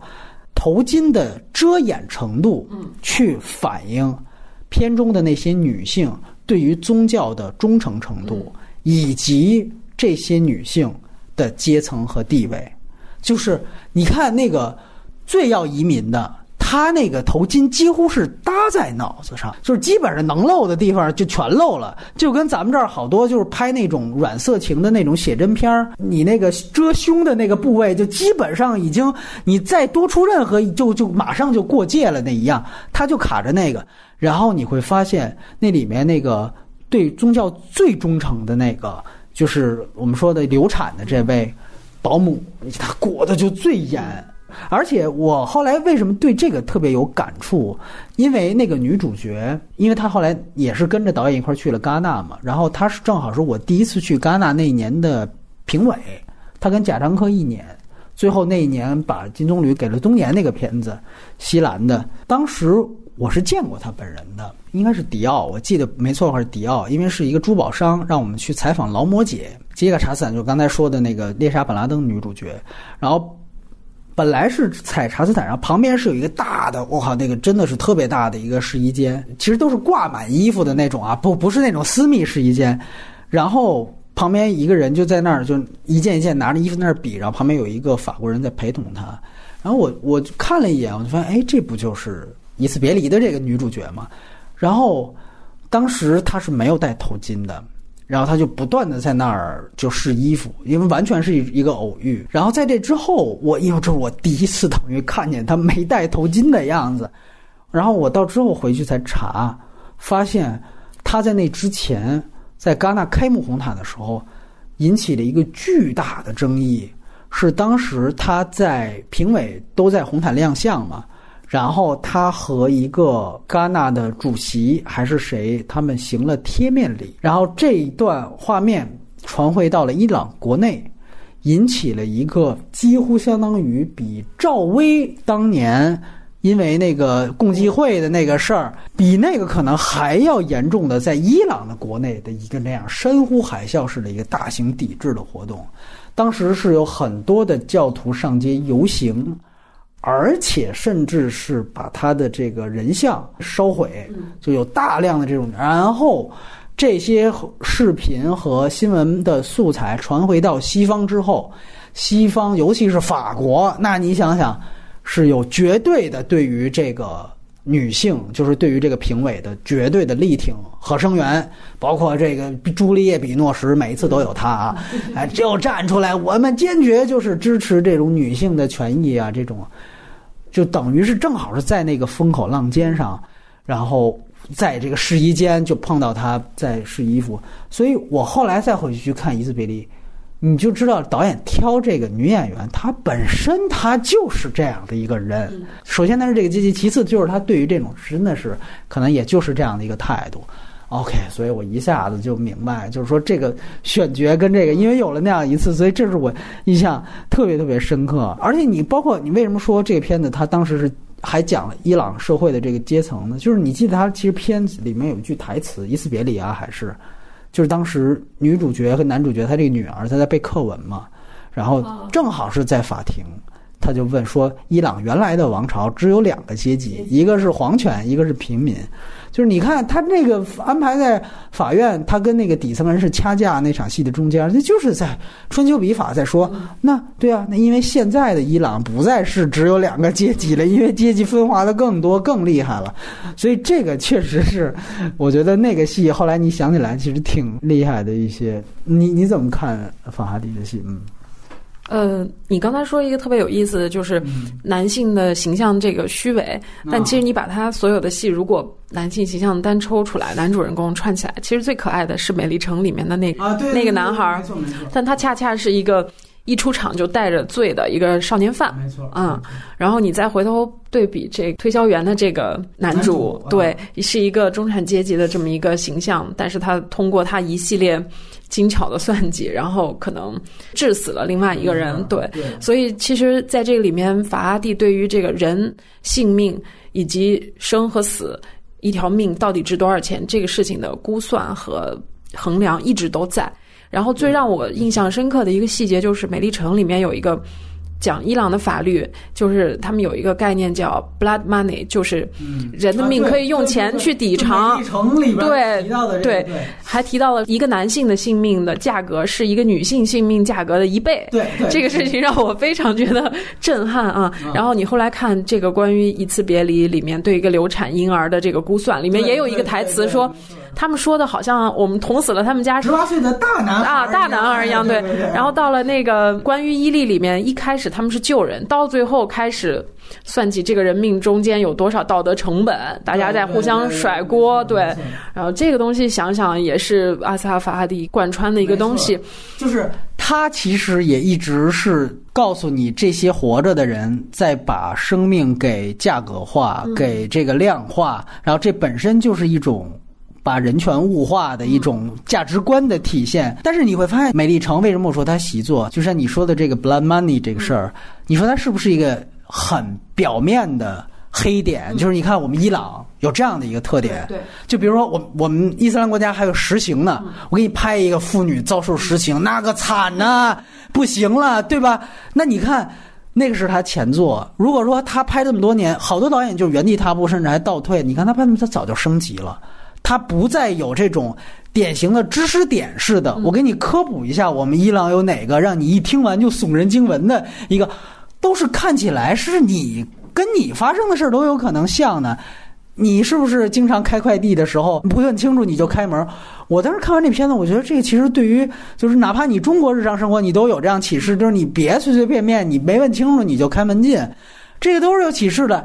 但是我讲的其实还是我伊朗一些很明确的一些意识形态反馈，这就比他原来我直接给你甩出一些知识点、常识的东西就要升级了。所以你看，他其实有进步的。所以为什么我对他还黑不起来？虽然我不太喜欢这么算计的导演的原因，就是贾樟柯有的时候让我觉得，就是他好像是不太进步的一。我为什么我我之前我提那个说现实主义，它有的时候是一个钢架的一个内核。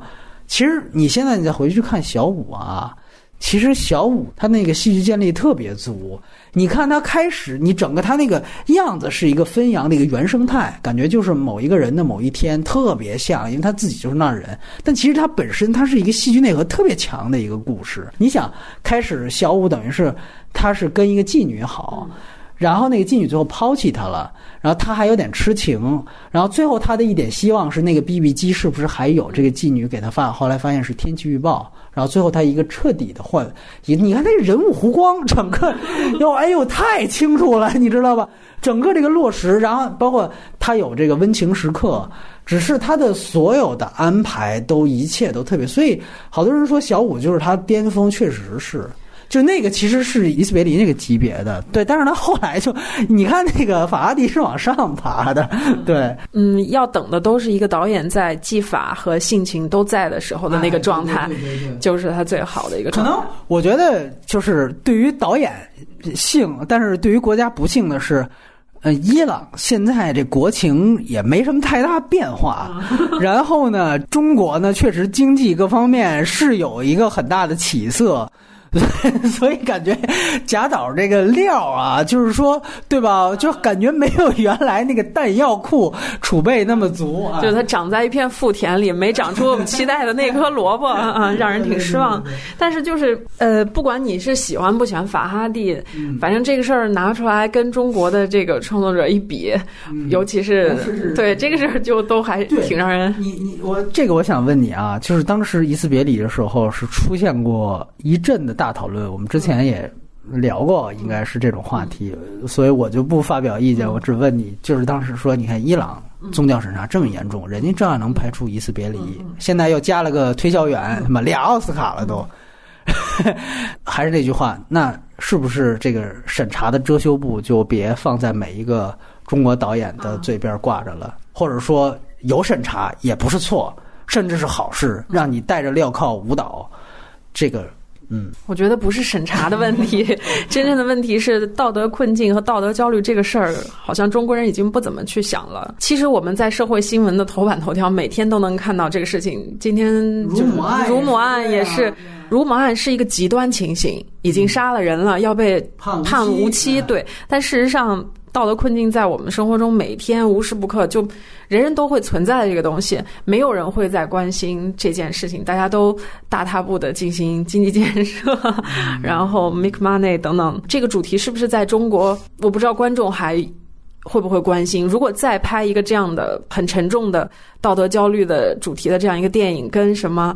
啊、嫌疑人的现身放在同档期，我估计可能观众也不会喜欢吗？这个是我其实还蛮想知道的事情。嗯，但是事实上你会发现，所有的道德焦虑的电影都出现在社会急剧变化、旧的价值观和新的价值观交替的时候，人感到错失和迷茫的时候。为什么现在没有呢？嗯，应该是有，应该是有应该是有。对，其实你是把审查这个问题给跳开了，对吧？你觉得等于看你意思是还是一个天才论，是吧？就感觉中国是没这方面的人才，是这感觉。一个是人才，一个是就可能中国观众更希望在影院里面去做一个梦幻，或者是两三个小时跳脱开社会的现实。而可能道德焦虑电影更需要你有强大的心脏，然后能够在两个小时内凝视比你现实生活更焦虑的事情。这个本身对观众来说就是一个挑战。对，然后可能平时生活就更多事儿，然后不愿意在电影院里再去看这些事情了吧？嗯。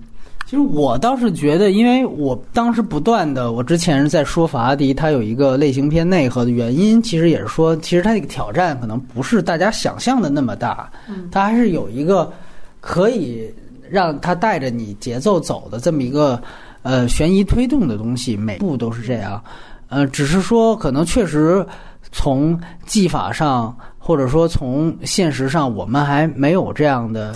东西就是，哪怕你比如说《卧虎藏龙》，它作为一个有有内内地资本投资的，它还是一个功夫片。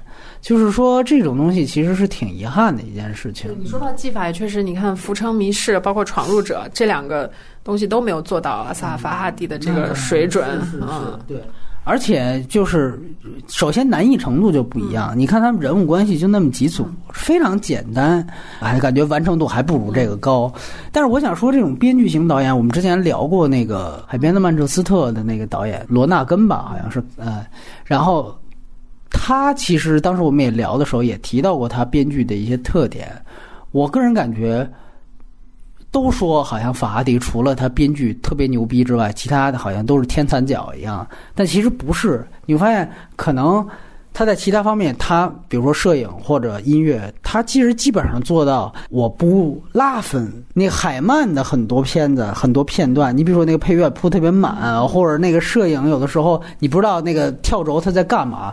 那个时候你就会觉得，其实你是其他环节你在拉分，你那个剧本可能还 OK，但是你其他环节都法拉第他可能导演的技法，那如果说相对于海曼那个导演，现在好像人气也挺高的，其实他还是要高的，就是在于他其他其实他捏合的都非常好，对。他之前有很多让我觉得在视听上很出彩的部分，比如说他的那个呃录音的设计，比如说你在过往里面看到，一关上车门，外面的人的声音就听不到了，非常强烈的对比，那种现场感、临场感。然后转场的时候很多巧妙的手法。其实这次推销员里有一处就是搬家的时候用那个镜子来转场，哎对对，哎，那也是一个挺有意思的地方。还有很多剪辑点的选择，虽然不花俏，但是非常踏实。没错。呃，音乐方就我不知道为什么，可能是因为题材或者是主题有点像，他也比较喜欢用一些有点像杰斯洛夫斯基，但用的比他要少，没有那么满，可能比如长笛的音色给人一种引人深思或者是有点微凉的感觉的那种东西，他其实控制的也是很好。嗯嗯，而且我个人感觉就是。哪怕是在编剧层面，就是其实是在所有层面，我觉得其实他可能比美国的像刚才提到卡海曼的导演可能还是更好一些，就是起码捏合度方面。所以我觉得这个确实是。这回到最开始那我的那个看法，雷布利也可以谈，就是说我为什么说他像李安，就是你看李安，尤其前期《父亲三部曲》，甚至到《冰风暴》的时候。你看他所有的家庭片，他其实也是有一个挺强的一个悬念推动。我给你举一个最简单例子，就是《饮食男女》。嗯，《饮食男女》呢，你看它有好多个这种悬疑点。其实你说他算计吗？其实是有。你比如说当时我忘了是二姐还是谁，就是是那个老师，好像是杨桂梅的角色吧？哎，他不知道那个情书是谁给他写的。然后你看镜头就带着他的主观走，他就去观察这个办公室里的每一位，然后包括最后我们说那一场饭局，他其实铺了一个特别大的一个烟雾弹，就是说到底这个老爷子是要跟谁好，是要跟归亚蕾好，就一不断的铺垫，最后告诉你啊是跟归亚蕾的女儿张艾嘉好，然后这个反转过来，然后他在之前的饭桌戏的时候，他就用推轨来给你做很多的提示性镜头。这个其实本身都是一个，还是那句话，表面上是一个家庭片，它其实它是完全靠悬悬念推动的，它根本就是悬疑片的内核。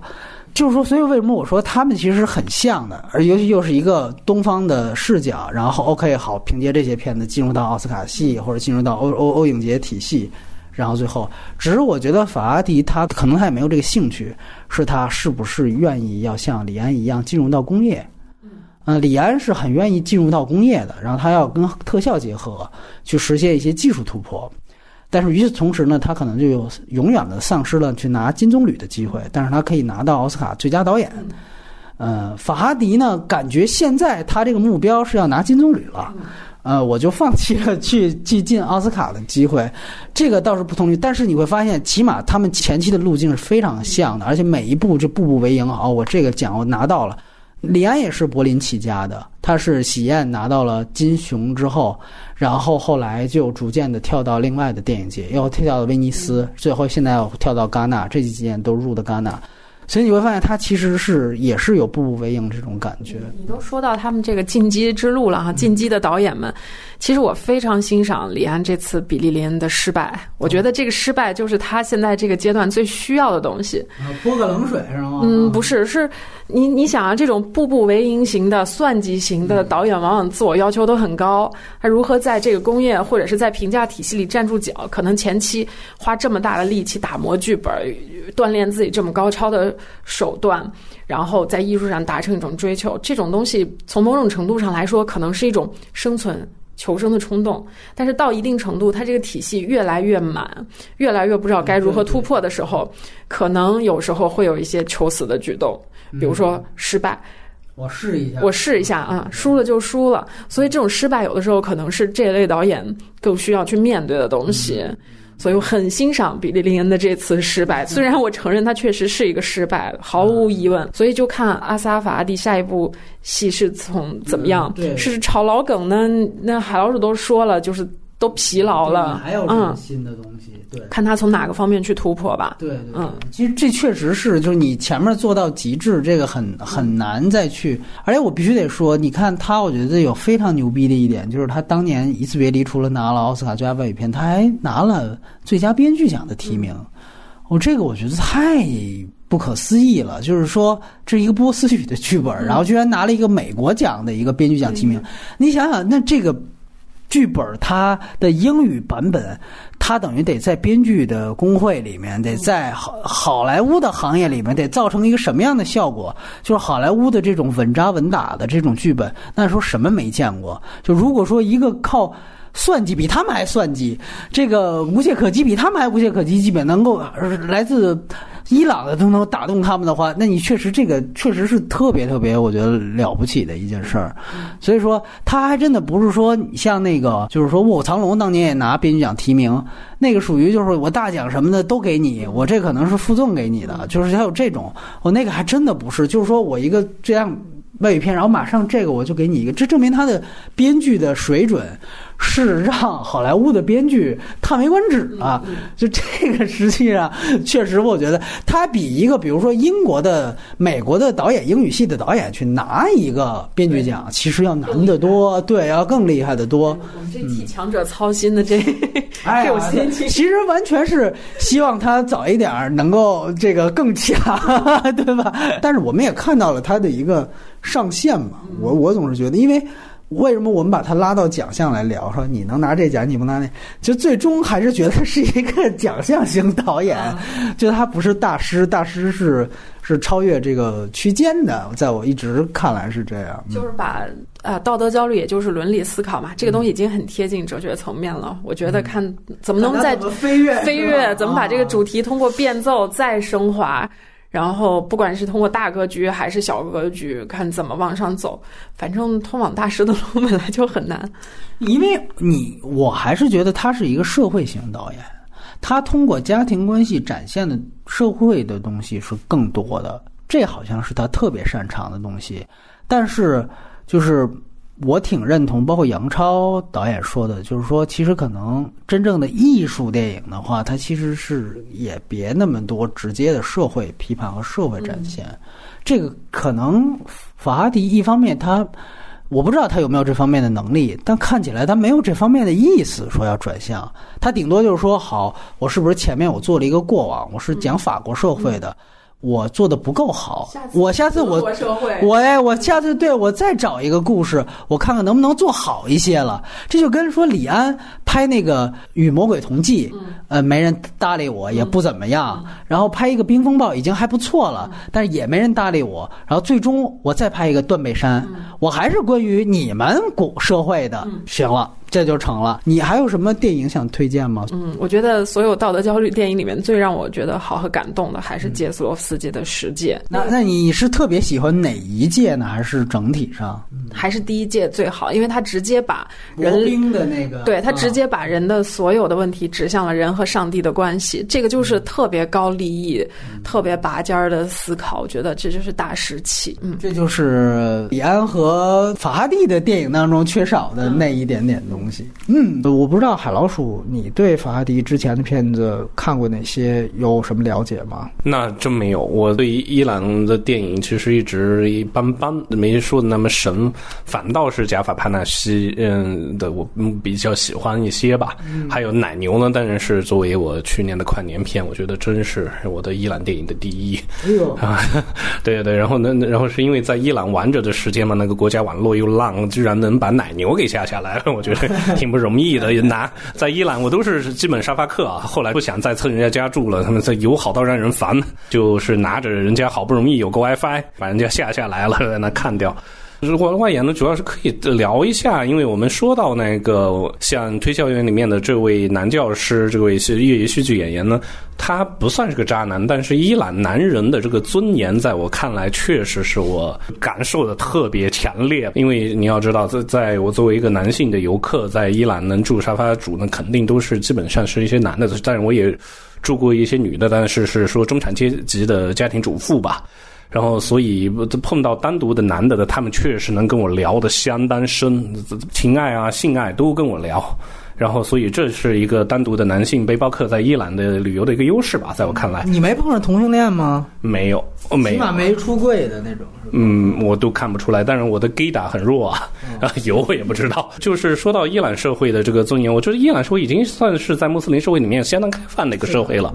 因为我们知道他的那些女性虽然戴头巾，但我住过几个中产阶级的妇女家，一进家门跟我握手，马上把头巾也摘下来了。就在电影里面，他们肯定是要戴着的。然后我就记得最早是感觉到他们强烈的女性的贞操观是在库尔德地区，都是特别好的朋友，因为跟我说到他们去当志愿军打 ISIS 啊，说到然后他们又喜欢看《权力的游戏》。然后对里面的所有的性爱场景这记忆犹新，然后手机里都会存好多日本的小电影，然后还有些跟我分享，因为我带着电脑去文化输出嘛。你们说你们要、中国三级片吗？香港三级片吗？会进行“一带一路”文化输出，完成了这个任务之后，然后他们就跟我说，有有那种年纪比较三十以上的，就是单身汉吧。就是说到自己的贞操观说，我讨媳妇，女女的必须是处女，这个是原则是。必须的，不能变的。就然后，但是说完了之后呢，在晚上跟朋友一起聊的时候呢，他们会掏出手机来，呃，嘻嘻哈哈的看那些东西。开同志玩笑是最明显的，居然能开玩笑，说明他们是反同的。他们会把身边的朋友啊奚落成一个 gay 什么的。但是就和我们小时候年轻时候，我们都是会这样做，就是相当于嘲笑个娘娘腔这种的。我觉得最夸张的一次是在科尔曼住到了一个。估计是国家电网的一二十六岁的小伙家，然后他真的是个花花公子，长首先长得挺帅的，然后带我飙车，然后还有他他的经理，然后一起去郊外的一个茶馆，就是相当于酒驾，也让我喝了，那是第一次喝到真酒。我们去过伊朗的都知道，都是零度啤酒啊，然后无酒精啊，无酒精对。然后所以去到呃茶馆之后呢，那个嗯怂人胆嘛，那个经理就开始对他那个上大学的女友动手动脚的。嗯，所以他就机智的让说，因为他女朋友会点英语，就是让他女朋友过来坐在旁边跟我聊天。然后呢，他后来开车呃把经理送回去之后，他就开始给我抱怨说那个家伙，我一我怎么能让他这么对我女朋友哦？所以我一定要把他想办法弄走，弄到你你旁边来。然后，但是他女朋友那天晚上要被嗯老妈叫回去，所以他就跟我说啊，喝了酒之后，嗯想做那种事情是人类的天性，我不能违反我的天性。但他妈的，我女朋友今晚要被叫走，他就开始回到家之后，他就开始叫他不久前才认识的一个女护士。然后他虽然还没发生过，他说我今晚一定要把他给办掉。啊！但是后来也没有，也没成功嘛。最后他找了一个他开拉力赛的朋友到家里来，就是两个男的聊天叙旧，然后就这么过了。贞操观最明显的就是第二天，他接到前女友打来的电话，然后哭诉。后来他挂断的电话跟我说：“是的，我把我的前女友给破了。这这又怎么嘛？我就是喜欢美女。如果换在美国，他还要感谢我帮他成长呢。但是在我们伊朗这事可麻烦了。他现在找了一个新男友，然后说那个家伙挺介意他。”不是处女这回事的，嗯，他女友再打来的情况下，我当时还说他为什么要这个时候给你打来，是不是有孩子了？他说不至于吧，不可能有这种事吧？他吓到了。再打来的时候，他跟他聊了好半天，然后他也也是把电话生气的挂掉，然后说老子绝对不可能给这个婊子出一分钱。真的词是用的是这种，他英文特别好。然后就是说，在我们伊朗修补手术，嗯，首先是违法的，是没有这回事的。他当然可以找地下诊所。但这个钱会贵很多，我绝对不会为这个事情买单。所以，一个渣男的形象当然就很生动的跳出来了。这个事情，所以就是方方面面吧。我在伊朗住到的所有的年轻的男性家，基本上都会给我表达同样的观点。他他们可能说是在电脑上、手机里都同样看着这些色情小视频啊，但是在生活里是，呃，希望自己的伴侣绝对是要是呃纯洁的。所以我觉得这是一个直男癌充斥着的国家吧。当然了啊，就是说我必须得强调，你说的这文本啊，它是在库区对吧？渣男是在东部，是在科尔曼，库区是跟我表达他们的贞操观。嗯，就是我个人感觉，是不是就跟中国一样啊？就是可能，比如说你找一山里边、村里边的，他肯定还是相对来说比较封建。嗯，那比如说北上广呢，在伊朗，比如说是德黑兰的富人区，或者伊斯法罕，或者说设拉子。那是不是可能相对来说这个比例，或者说它其实跟文明程度跟城市发展还是很有关系的？因为我在雅兹德，当然我接触到同龄人会英语的，基本上都是很可能可以去办第二个身份的。就比如说我碰到一个去法国留学的，我碰到过的同龄人都是，比如说他本身是从法国留学，然后暑假才回自己国家来，有这样的，然后基本上都是很先进，就跟我们大学生一样，聊着没有任何障碍。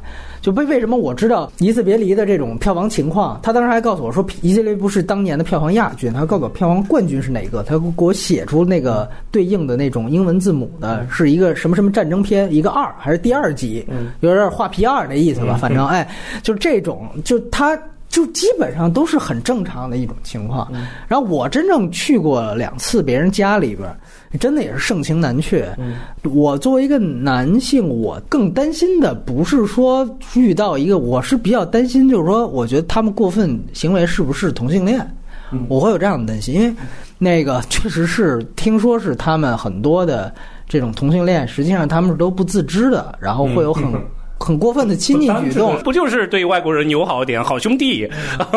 比如说我去的那一家，我印象特别深刻是什么呢？他们家特首先特别热情。你刚才说伊朗在伊斯兰教国家里面算比较开放，他因为他被阿拉伯的国家包裹着，他在那样的一个版图里面，他是比较开放的。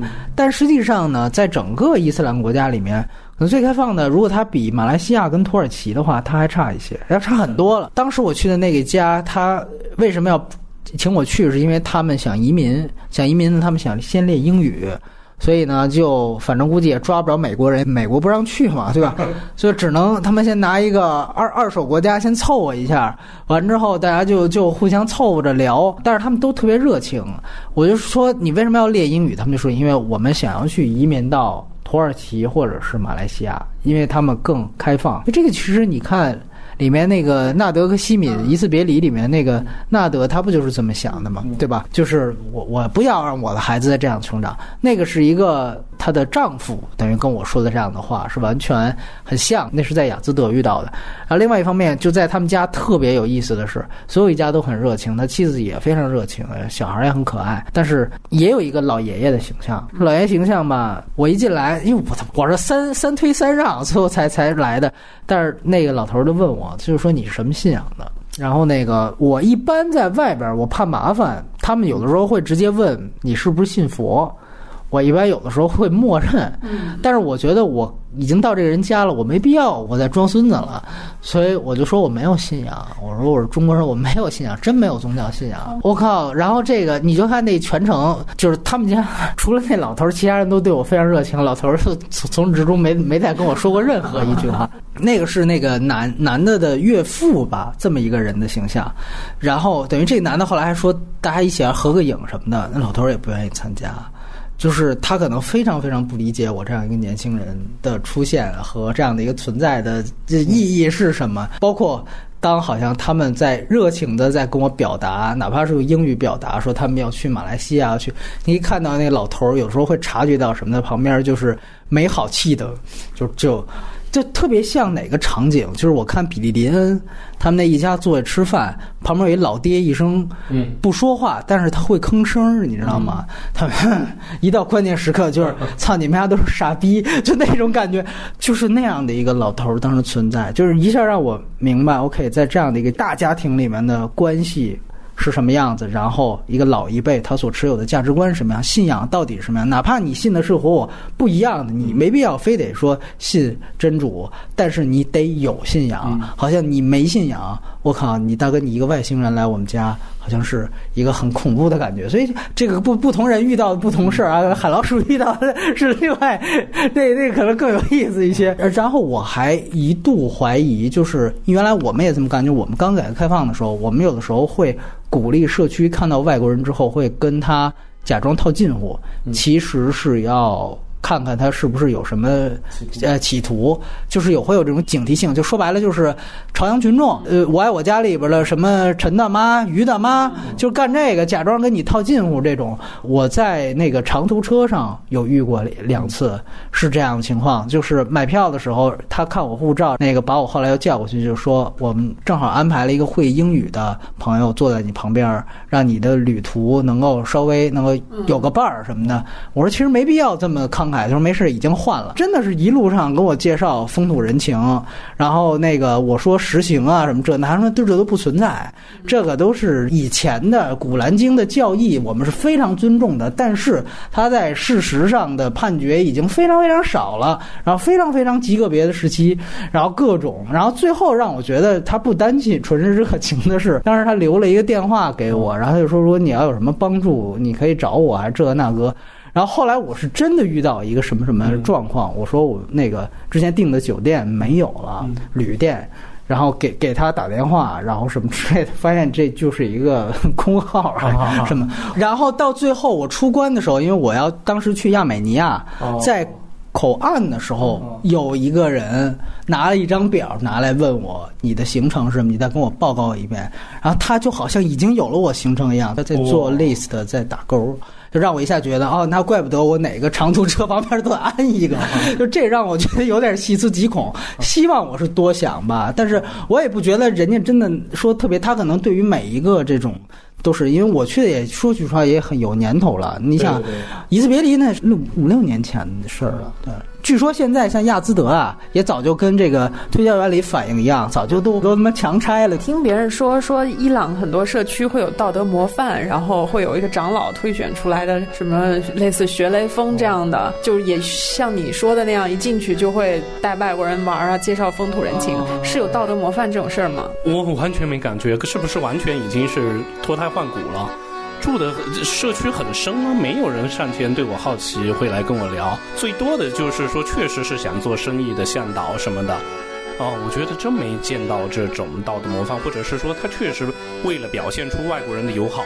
我觉得是一个自发的，他们觉得我要让你感受到我们这个国家友好的一面，他们会相互竞争。整个高加索地区都是这种，我接待了多少外国人，然后我有多少。确实，只有在靠边境的库库区，他们是要上报当地的是居委会的。我我接待了什么地方的人，他们说以前没有，但是因为是说边境确实有问题，所以他们需要这么做。别的时候完全都没有碰到过。对你去像我去阿瓦市的时候，你会感觉整个氛围就不太一样，就它靠近科威特这样的。我也我但但是也完全没事，因为我觉得你是一六年去的，嗯，我觉得就这几年确实中国公司在那边铺的太快